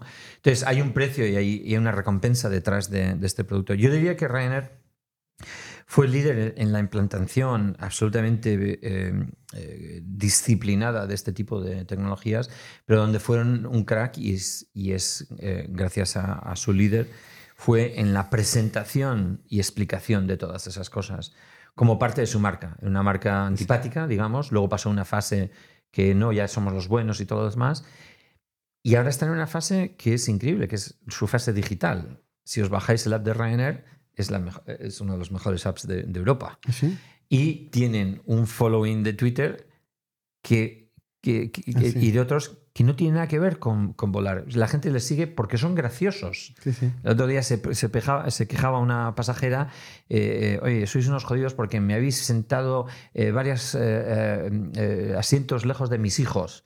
Y los de Twitter de Ryanair contestaron, eh, bueno, a ver, confiesa que te ibas a pasar el vuelo entero viendo una película, o sea, que a ti qué te importa. o sea, pero vamos a ver, que es un pasajero. No, han creado una identidad, se meten con políticos. Son canallas. Entonces, ya, pero eso es, eso es el aceptar que yo puedo crear una identidad que es compatible con mi operativa de vuelo, que lo que hace es mantener mi marca viva con un coste relativamente marginal, porque yo lo que he hecho es eh, eh, recabar un fan eh, group que es enorme y que sigue creciendo porque digo paridas y porque hago cosas que, y a la gente le gusta. Ese tipo de cosas Ryanair ha sabido aprovecharlas con el tiempo. Ha tenido las agallas y ha tenido la fuerza para hacerlo. Pero la marca Ryanair ha sido principalmente coste. Precio. Sí, sí, sí. Sabes a lo que vienes. Incluso en algún momento dado se dijo que querían quitar los asientos y que la gente estuviera de pie. No, entonces, ahí, ahí bueno, es que, a ver, no, tantas historias. Es lo, número uno es, este Michael O'Leary se dio cuenta que tenía ya una audiencia por la cual, en el momento en el que decía algo que se salía de la norma normal, generaba tal ruido que le ahorraba todos los costes de marketing. Entonces, decía paridas. Dijo, cosas como, vamos a empezar a cobrar por utilizar el baño. Una, solamente es una, moneda de un euro, una libra, te permite. Y es mentira dijo que eh, quitaría los asientos. Hay una historia detrás de eso, porque no es original suya, viene de una línea a China, pero viene una, historia detrás de ello. Que en China seguro que era verdad. No, eh, es muy larga la historia, pero hay, una razón. Él la vio la noticia y dijo, Tate, estás para mí. Y dijo, pues a ver, estamos mirando si hay una manera de ir de pie y tal. todos los periódicos lo publican al instante. Inmediatamente llegó a decir que eh, realmente no hace falta tener dos pilotos, con uno ya vale. y, un montón de cosas de esas. Ninguna de las cuales son, eh, son reales. Y él lo sabe. Luego ya lo ha admitido. ¿eh? Dice, no, no, yo solo voy a decir esas cosas porque claramente tenían un impacto. Y hay otras cosas peores que dijo, que están por ahí por Internet, algunas de las cuales pues, no son eh, aptas para menores. pero que generaron un ruido y eso tiene un impacto en costes. Porque él mismo, disfrazándose tirando aviones, es él lograba sustituir los costes de marketing tradicionales que tendría una línea aérea, porque generaba las noticias él. No, tiene, tiene su cosa, tiene su cosa. Nosotros eh, decíamos, oye, de qué edificio me tengo que tirar con paracaídas en Clicker para hacer lo mismo y tal? Y no hacíamos lo mismo. No, no, no, no, podías, es una cosa muy... Hay que ser natural. Sí. Y la última pregunta de Economics, ya es la última. Eh, o sea, la diferencia entre el precio pago por aerolínea, o sea, por el, por el asiento. ¿Y el accessory o la, cosa de más que, que, colocáis en el proceso de venta? Por ejemplo, Vueling ahora eh, es que no te permite hacer check-in. Si, no lo haces con antelación, tienes que, ir. Claro, que te deja. Pero, tienes que irlo presencialmente. No, no, no, online. Que no, que no. Que sí, que sí, que lo hice hace una semana, no, no gratis. No, no, no, Pues entonces no lo encuentro. No, no, no. Esto es otra cosa. Vamos a ver. He caído en la trampa y pago como un. En general hay una Por elegir asiento, quieres decir. no, no. Sin elegir asiento te dicen tienes que ir a la, al, antes. Presentarte físicamente. No. Eh, te puedo asegurar que no, que hay, hay una opción seguro. Ahora, lo que está claro es lo siguiente. Las líneas aéreas quieren poderte dar una opción que sea súper, súper, súper, súper barata, que te permita ir de un punto A a un punto B de una manera segura en hora, pero nada más. Igual tienes que ir en el asiento en el medio, al final del avión, con los ojos cerrados, sin rechistar eh, eh, y, con toda la ropa puesta encima o lo, que sea. Pero te voy a dar por 9, por 10, por 15, por, por, por 20. Tiene que existir esa opción. Entonces hay mucha gente que diseña paquetes de esa tarifa básica, digamos, que no incluye prácticamente nada, pero yo diría que la parte del check-in sí, ¿por qué? Porque Yo por lo una razón muy semana. importante. Bueno, es que la en línea los comentarios no quiere nos lo- pagar por el, el agente de facturación. Ya, pero Entonces- igual compensa, porque si te venden por No, 20 no euros. compensa, no compensa. Si te venden por 20 euros el asiento. No compensa, no compensa. 20 Que no euros Por encontraste más. el 20, botón, por 20 Bernat. euros, no solamente eso, por 20 euros yo te voy a mandar el PDF de, de la, de la- del, del este. No quiero ni que te metas en la web. Yo te lo mando por correo o al móvil, lo que quieras, te mando un, un QR. Con esto no quiero verte. Tú vienes avión y, y con los ojos cerrados si puedes y no dices nada. Porque has pagado 20 euros. Ahora, porque es que hay otros que han pagado 100, le voy a dar un vaso de agua.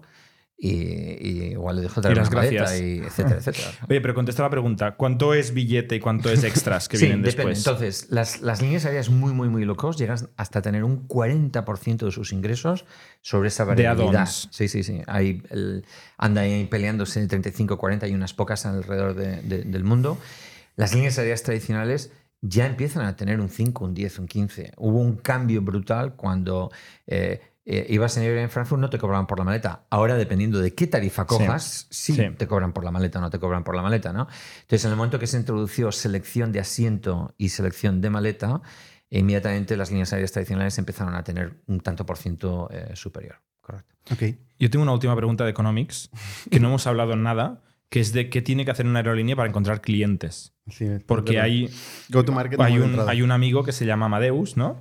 Y supongo que habrá mil más, pero hay unas redes que agregan un montón de oferta y la conectan a varios sitios que captan tráfico, ¿no? Entonces, tú simplemente te conectas ahí, eso te cuesta dinero, te cuesta dinero por vuelo, tienes que pagarles a ellos, tienes que pagar directamente a Google, a Facebook o a quien Pero sea para esto- generar esto- tráfico. Ya hay aquí varias tendencias que ya empiezan a, a sonar parecidas. Si piensas en, en EasyJet y en Ryanair, ¿qué tanto por ciento de las ventas crees que hacen a través de la página web suya?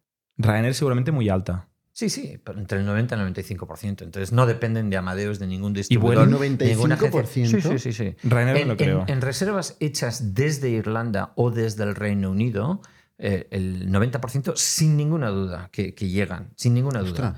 Entonces, ¿para qué necesito yo terceras partes? De hecho, se pelean. Ryanair se pelea y pone pleitos a, a OTAs, eh, Online Travel Agencies, a eDreams, a todos estos, porque no quieren que se metan. Siempre tienen una... una... Entonces, eh, ¿quién necesita esos distribuidores? Generalmente aquellos que tienen acceso a puntos de venta que no son tan populares o no son tan usuales. ¿A qué me refiero? Si eres un pasajero de negocios, tú tienes a alguien de la empresa que te está haciendo la reserva. Y esa reserva la están haciendo a través del viajes del corte inglés o a través de Caso Wang Lee o alguien más. Esos están conectados a través de los distribuidores. Hay algunos que se conectan directamente con las líneas aéreas. Entonces, si eres una línea aérea eh, muy de ocio, eh, que, estás viajando en el corto radio, lo que tienes que hacer, lo que hacíamos, intentamos hacer en Clicker es asegurarse que tu marca se conoce. Y asegurarte que la gente va donde ti. O sea, hoy en día, ya han cambiado las cosas desde, dos- desde 2006, si tú empiezas una línea aérea nueva, tienes que asegurarte que sales en lo que nosotros llamamos metas. Metas son eh, los buscadores Skyscanner. que no te hacen Skyscanner, Kayak, etcétera. Esos no te hacen la reserva, pero te llevan donde ti.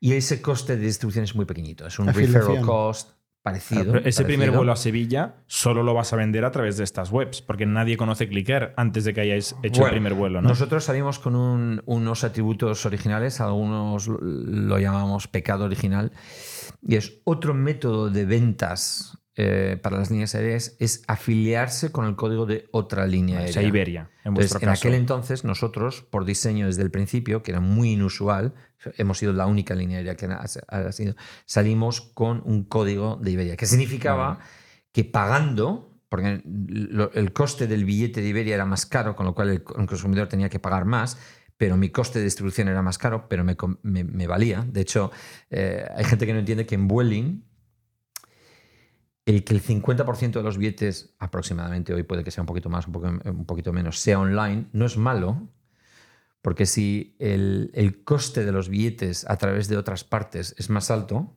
ah, ¿quieres comprar el billete por Iberia, por British, por una agencia de viaje? Te voy a cobrar más. Entonces ahí yo tengo algo de juego para cubrir no solamente mis costes, pero igual sacar un margen. ¿no?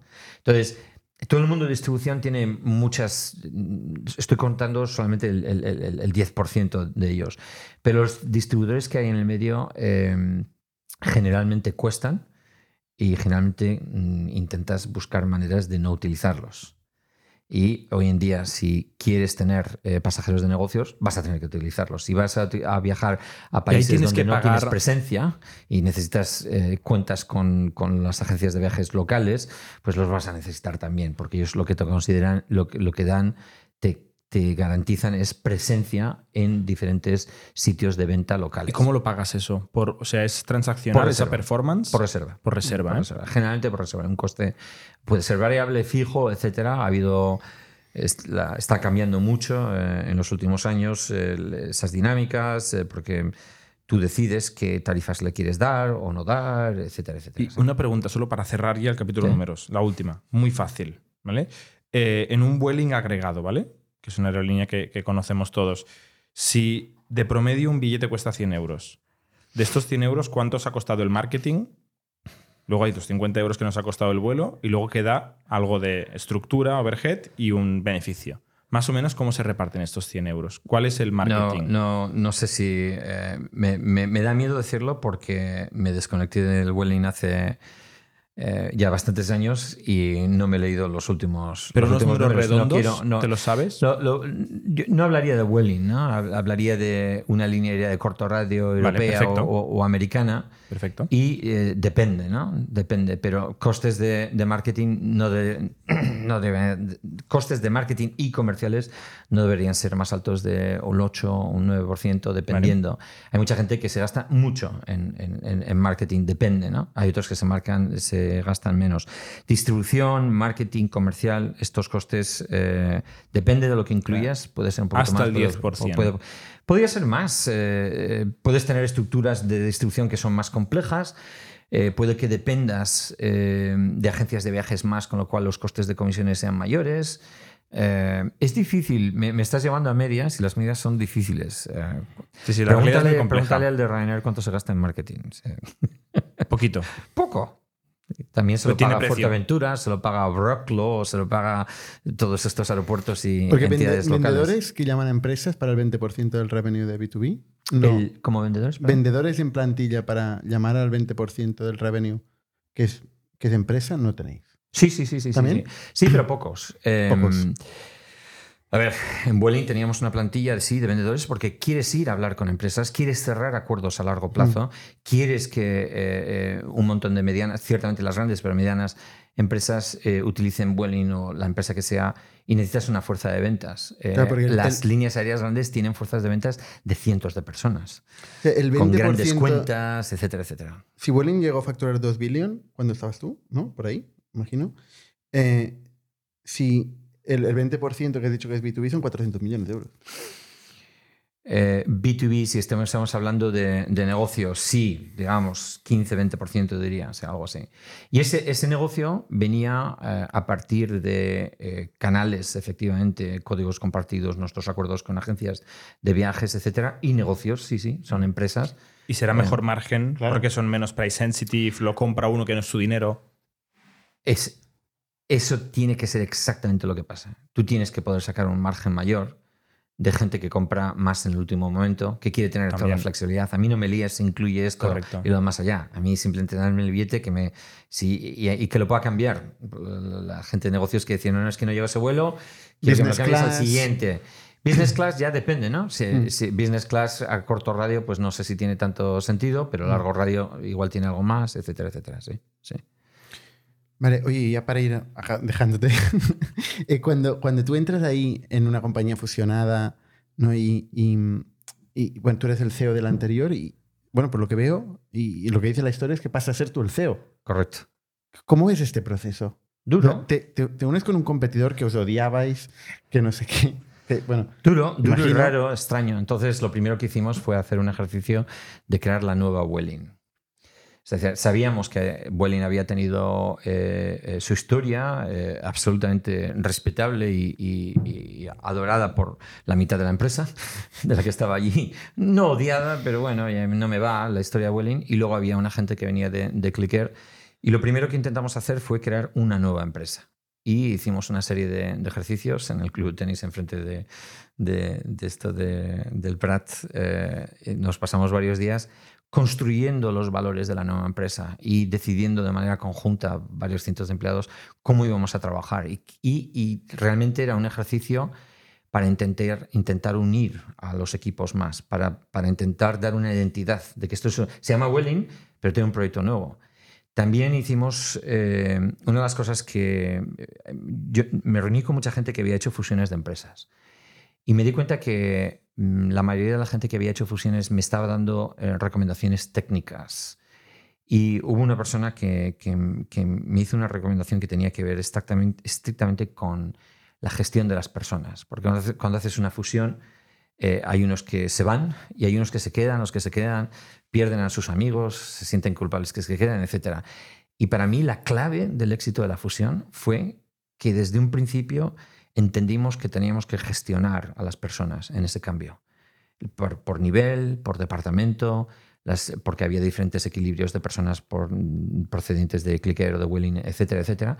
Hicimos mappings individuales, luego tuvimos las sesiones de, de, los workshops juntos y creo que lo logramos. Creo que eventualmente creamos una identidad que era Willing, pero mm, era una empresa diferente, que, que, que había renovado sus valores.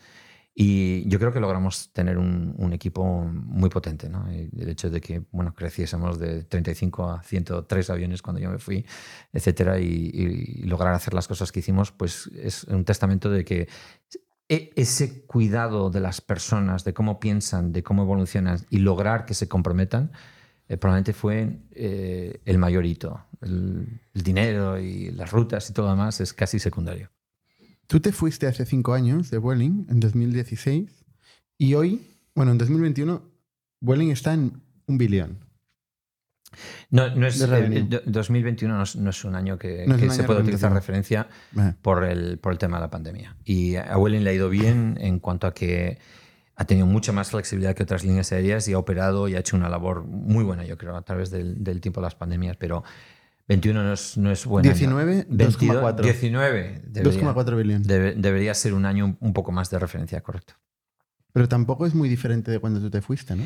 No, no, nosotros estábamos por debajo de 2.000 eh, millones cuando yo ¿Por dónde estabais más o menos? Eh, no me acuerdo exactamente para decirte la, la, verdad, pero estábamos por debajo. Vale, entonces te vas a, a British Airways, ¿eh? Bueno, o sea, por el camino Vueling pasa a formar parte de IAG. Nos compró IAG, efectivamente. Se fueron los, los ¿Qué IAG es? British, Iberia. IAG era una sociedad que se había creado em, para facilitar la fusión de British Airways y de Iberia, que tenía su propio equipo de gestión y que tenía una ambición de comprar otras líneas aéreas. Nosotros fuimos, fuimos la primera que compraron. Y Vueling se descotizó, perdona, ¿eh? O, sea, o sea, Vueling se convierte en una empresa privada después de la fusión, es una empresa privada, os compra IAG. Sí, Correcto. Y yo me, convierto en un CEO más de los otros dos que había eh, del, comité de dirección de IAG. De IAG. Mm. Yes. ¿Cambia mucho la... O sea, estar en una compañía seguramente 10 veces más grande, imagino, ¿no? ¿Cambia qué? No sé. ¿Todo? Eh, eh, estamos en un proceso de pedir aviones. Entonces, cuando nos compró IAG, lo que iba a ser una compra mediana de aviones se convirtió en una compra muy grande de aviones porque IAG vio los términos que estábamos negociando y podemos negociar incluso mejor. Con lo cual, eh, no sé si lo llamaría un regalo de bienvenida, eso no sería exacto, pero digamos que esa primera transacción o, fue un gran apoyo a Vueling y a IAG porque eh, se utilizó el proceso de, compra de aviones de, de, Vueling como un principio y eso fue un, gran voto de confianza. Desde el 13 al 16, que estuve yo en Vueling bajo IAG, eh, nosotros nos dejaron hacer. Eh, eh, ellos veían que éramos una línea aérea diferente de Iberia y de British. Veían que nosotros hacíamos las cosas más rápido, éramos más ágiles, pero bueno, estábamos en Barcelona. No, no volábamos largo radio, éramos otra cosa. al tener una distancia con Londres, pues también te daba un poquito, un poquito más de independencia, digamos. Pero fue, fue, yo creo que fue, fue muy interesante. Eh, aprendimos mucho en aquel proceso y eh, quiero pensar que también ayudamos a EAG un poquito, un poquito, eh, no mucho, un poquito en aquel entonces, transmitiendo valores o enseñándoles las cosas que se podían hacer. Tanto Iberia, Iberia muy cercana, Iberia ya en aquel entonces tenía en su equipo de liderazgo una persona que había empezado Clicker conmigo, con lo cual ya se había llevado ese espíritu, etc. Eh, pero British no, British operaba los mismos Airbus 320 de, en los mismos aeropuertos y era muy, la operativa era muy diferente. ¿no? Entonces, bueno, eh, IAG eh, estaba sobre todo centrada en asegurarse que extraía el mayor valor posible de todas estas fusiones. Y eh, yo creo que mm, sí escuchó algunas de las cosas que Welling tenía que decir en aquel entonces. Pero seguíamos siendo una parte pequeña eh, comparativamente con, con, el resto. No, no, no estorbábamos. Eh, ayudábamos un poquito, pero estábamos ahí y bueno, pues yo contribuía con mis ideas, ¿no? Si les oía a los de British Iberia decir algo, pues yo daba mi opinión, etcétera, etcétera estuvo bien, una época buena. Supongo que estuvo bien y que lo hiciste bien porque luego te llamaron a liderar British Airways. Sí, hubo algo ahí que debió de funcionar, sí. Yo creo que el jefe de, British Airways decidió que sería eh, interesante el traer, eh, el acercar un poco más esa cultura más pragmática, más directa, más eh, orientada a objetivos, más rápida a la hora de hacer decisiones, etcétera a, British Airways. Y yo creo que, bueno, pues yo estaba liderando aquel entonces el proyecto y, y me lo ofrecieron y, bueno, pues lo acepté, claro. ¿Te fuiste a vivir a Londres? Yo ya vivía en Londres. Y yo iba y venía todas las semanas desde Londres a, a Barcelona. ¿Y cómo fue el cambio, este cambio? ¿Otro cambio? Pues fue, fue un cambio eh, complicado, eh, muy complicado, muy complicado, porque una empresa como British Airways es totalmente diferente. Es muy, muy, muy grande, 42.000 empleados, 300 aviones, facturando pues, casi 14.000 millones y em, la complejidad es, es otra totalmente diferente. Con lo cual, eh, estuve cinco años, todos los cinco años aprendiendo mogollón eh, e intentando eh, cambiar algunas estructuras internas, em, pero son proyectos, si realmente quieres transformar una empresa de ese calibre, necesitas muchos, muchos, muchos, muchos años de un equipo muy, muy, muy, muy, muy, muy dedicado que no coge nunca. No se pueden hacer compromisos, eh, tienes que estar con la misma dirección. Y yo creé un poquito la plataforma para hacer eso, pero sí es verdad pues, que nos pillaron cosas en el medio, tuvimos un par de, de incidentes, uno informático, em, y obviamente llegó COVID y eso frenó bastante las, las cosas. Eh, 10.000 personas salieron de la empresa durante esos primeros meses de, de, COVID. Fue muy, muy, muy duro, muy duro, muy duro. Entonces, para mí fue una experiencia profesional buenísima, eh, pero digamos que es un proyecto diferente, ¿no? No tiene nada que ver con el proyecto de, de Welling. Un proyecto más corporativo, más difícil, más político, eh, donde aprendí un montón, vamos, pero por como lo cuentas, te divertiste mucho más en lo otro, ¿eh? Yo creo que eh, son dos experiencias diferentes. En, en de alguna manera, eh, tienes. quieres comerte el mundo. O sea, quieres, quieres, quiero convertirme en el más grande, quiero estar en todos los mercados, quiero contratar a los mejores, oye, quiero cambiar la web hoy, quiero, quiero, yo les me, me, a Samuel y ya hemos puesto la última versión del app, la miraba y decía, joder, ¿por qué no movemos esto aquí? Dice, no, no, no, lo vamos a poder cambiar hasta esta noche. Y, yo sonreía para mí dentro. Ahora, y yo sonreía para mí dentro y decía, joder, qué buenos son. esta noche lo van a cambiar y tal, ¿no? Claro. Y era una startup, estás definiendo una startup, un poco. Es una, era un espíritu totalmente de startup. No, Incluso notáis el tono de mi voz cuando lo cuento. sí, totalmente. me está asustado. no, no, no, pero es así. Luego llegas a British Airways y entonces en British Airways la empresa cuando yo llegué estaba cumpliendo 97 años. Entonces, eh, y, tenían la manera de operar, de relacionarse, de, de las expectativas, etcétera, son, son diferentes. O sea, yo el pretender hacer algún cambio al app que todavía no ha ocurrido, eh, era, como, no, Alex, tú no tienes que dedicarte a eso.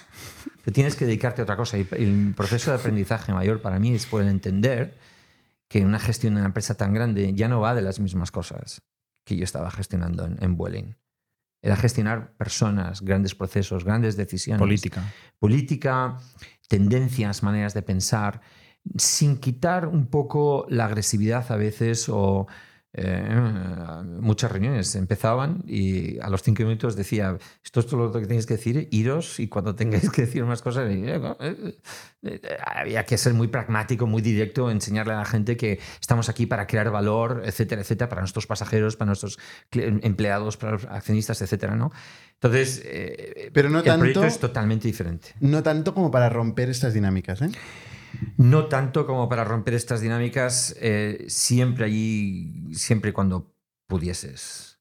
Y no siempre era, no siempre era fácil. Cuando estás lidiando, a ver, es que eh, 42.000 empleados son muchos. Y aunque la mayoría eran ingleses con base en Londres y eso pues me daba cierta flexibilidad, en el fondo eh, la complejidad de los problemas era, era enorme, enorme. La mayoría de las veces, por, no sé, es que podía dar bastantes ejemplos. La mayoría de las veces eh, que pasa algo en Vueling, vosotros no os enteráis. Eh, se rompe un avión, llega un piloto tarde, todo más. Estamos completamente preparados, Vueling está completamente preparado y tiene un único tipo de avión. Es decir, cualquier piloto puede volar cualquier, cualquiera de los aviones, cualquiera de las azafatas puede ir a cualquiera de los aviones. En British Airways, si se rompe un 787, eh, tienes que encontrar tripulaciones o si se enferma un capitán, un comandante de un 777, tienes que encontrar a uno que sepa volar y tienes que tener a gente. Y es que hay 10 tipos de aviones diferentes. La complejidad es realmente enorme, ¿no? Os podía dar tantas dimensiones. Entonces, para mí fue muy satisfactoria. Hay muchos momentos eh, realmente muy buenos, sobre todo muy cercanos con el equipo. Eh, os resalto dos nos hackearon la web. Eh, ¿De Vueling o de British Y introdujeron código, esto es público, de tal manera que cuando durante un periodo muy, muy, muy corto de tiempo, cuando la gente metía tarjetas de crédito, todo, todos los datos de la tarjeta de crédito se iban a un servidor, eh, supuestamente en Panamá, pero vete a saber dónde estaba. Lo, no, nos dimos cuenta, lo paramos y eh, eh, tuvimos una reunión de equipo y decidimos eh, notificarlo inmediatamente al regulador y notificarlo a los medios ese día. Y yo me fui al telediario de turno, me pusieron las primeras noticias, salí allí para decir, nos ha pasado esto y... Lo siento mucho, me he equivocado. Me acuerdo la satisfacción de ese día de cómo reaccionó mi equipo no hay duda, aquí no hay nada que ocultar, lo tenemos que hacer, vamos a lidiar con ello. Se, pusieron varios de, voluntarios para ser directores de crisis, todo lo demás. Y me acuerdo que yo tenía un, sentimiento de, orgullo, de estamos empezando a realmente crear un equipo muy bueno. Eso para mí fue un momento muy bueno, tengo otros que no fueron tan buenos. Otro momento totalmente diferente, que tiene una historia muy, muy, muy larga, es cuando logramos que viniese la reina a visitarnos en el centenario de, en el aniversario 100 de, British Airways. Y todo lo que pasó detrás de ello, pero no solamente la visita a la reina, sino la relación de los empleados, reacción de los empleados, la preparación de los empleados, que unificó mucho a, la gente, etc. Entonces hay, hay muchos momentos de la historia de British Airways que fueron muy, muy, muy, muy buenos. También hay algunos que fueron un poquito menos. Hablando de momentos menos buenos, ¿cómo se acaba esto? ¿Cómo sales tú de aquí? Llegó un momento en el cual eh, eh, eh, tocaba irse. Yo había estado em, ayudando con el tema de reestructuración durante COVID, no nos llegaba el dinero, no teníamos ayuda estatal. Teníamos la misma ayuda estatal que un supermercado, que cualquiera, tenía un programa genérico, no había nada para aviación. Y fue un gran esfuerzo levantar mucho dinero, vender aviones, vender cuadros, vender edificios. ¿Cuadros? Sí, estábamos un día en una reunión en el aeropuerto, estábamos desesperados porque 20 millones al día y me quedé mirando las, paredes y dije, coño, ese cuadro seguro que, vale algo de dinero. Llamamos a Christie's y a Sotheby's y los, los, los subastaron. Sacamos 2,4 millones de, libras, que no daba para mucho, pero mm, era un gesto adicional que, que, decía a todo el mundo que estábamos aquí realmente peleando eh, esto. Y al final de, este proceso, donde hubo ya una ampliación de capital y todo lo demás, realmente eh, el, siguiente paso es, ¿te quedas otros cinco años más o no? Hubo un, cambio, eh, llegó un, eh, consejero delegado de IAG nuevo, Justo ese consejero delegado era la persona con la que yo había empezado a clicker, cuando nos conocíamos muy bien y, eh, hablamos y, me quedé de presidente en, The Chairman en British Airways uh, seis, siete meses después y después eh, me fui. Fue un, buen cambio después de haber hecho esta experiencia. Es un trabajo duro, ¿eh? No os estoy contando temas de medios, medios ingleses que te hacen la, vida difícil. Eh, es, es, un trabajo muy intenso. ¿Los ingleses qué tal? No, no les Así en general. No sé, tengo, tengo, cuatro hijos ingleses, o sea que. ¿Qué que te diga? Ah, llevo, llevo, viviendo allí casi 30 años, o sea que. O sea, llevas 30 años en, mm. en Londres, ¿eh? Mm. Correcto. Si ahora te llaman para volver a, rescatar British Airways, como Bob Iger en Disney, ¿vuelves?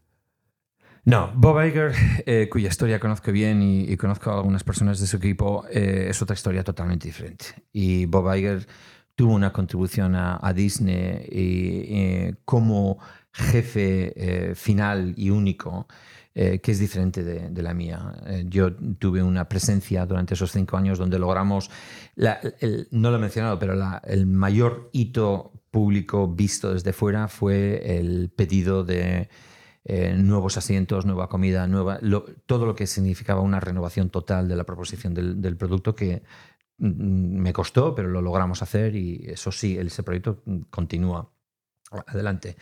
Mm, yo en la historia de British Airways soy un CEO interino en ese proceso. No, no, no, no, hay, no hay mucho más.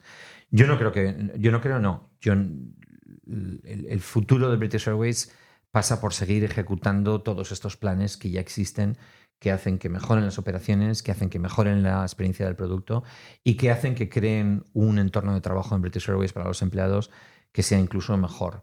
Em, esta interrupción del COVID ha sido muy, muy dura para todos los que estaban allí. Muy, muy, muy, muy, muy, muy dura. Y yo creo que todavía British está en ese proceso de recuperación. Sigo hablando con muchos de ellos. Cada vez que voy al aeropuerto me encuentro con mucha gente y todo lo demás. Pero yo estoy en otra fase. ¿Y en otra aerolínea o una nueva? Mira, mi padre me preguntó cuando salí, eh, ¿qué línea aérea te irías ahora a llevar? Y me costó contestarle, no supe qué decirle. No voy a me han invitado a empezar en línea aérea, no voy, yo ya lo he hecho.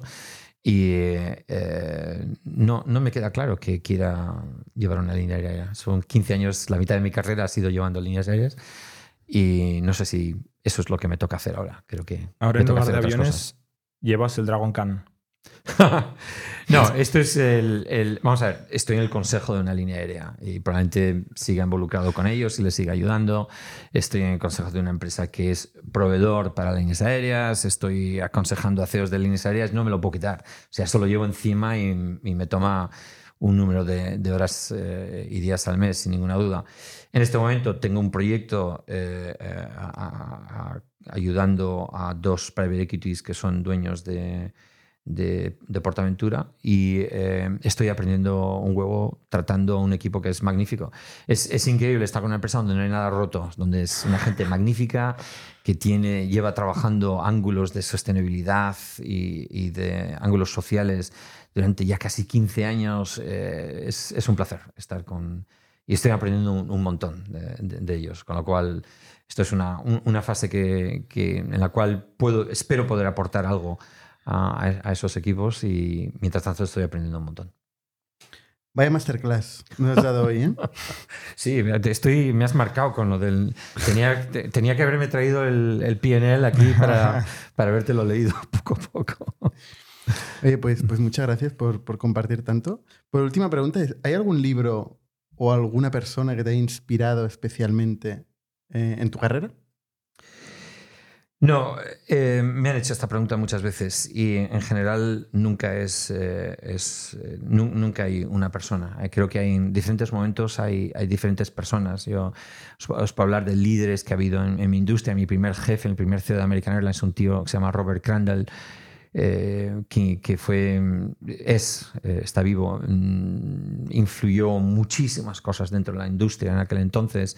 Hay otras personas en aviación que para mí pues, han sido líderes y me llaman la atención muchísimo. Em, pero al final, eh, yo creo que para mí las personas que han sido más líderes y las que más ejemplo me han dado son las que no son tan visibles. Son la persona que se plantea una vida como piloto, una, una vida como técnico de mantenimiento y, y, aprendiendo de ellos, aprendes mucho más eh, que, de grandes figuras. Eh. La única persona que diría es mi padre, eh, eh, que creo que es un tío muy razonable, que me ha enseñado muchas cosas y que sigue teniendo opiniones súper interesantes día a día sobre muchas de las cosas que hago. O sea que mucha gente me ha influido. Muy bien. pues muchas gracias, Alex. Y que tengas un buen vueling. De nada. muchas gracias a vosotros. Un placer. Hasta la semana que viene. Somos un ecosistema de startups tech de Barcelona, creadores de Camalún, Kipu y Factorial, entre otras. Ofrecemos más de 5.000 metros cuadrados de coworking a startups y organizamos eventos diarios para discutir negocio y tecnología hasta la saciedad. Desde ITNIC Fund invertimos en equipos con capacidad de construir grandes productos y negocios. ¡Te esperamos!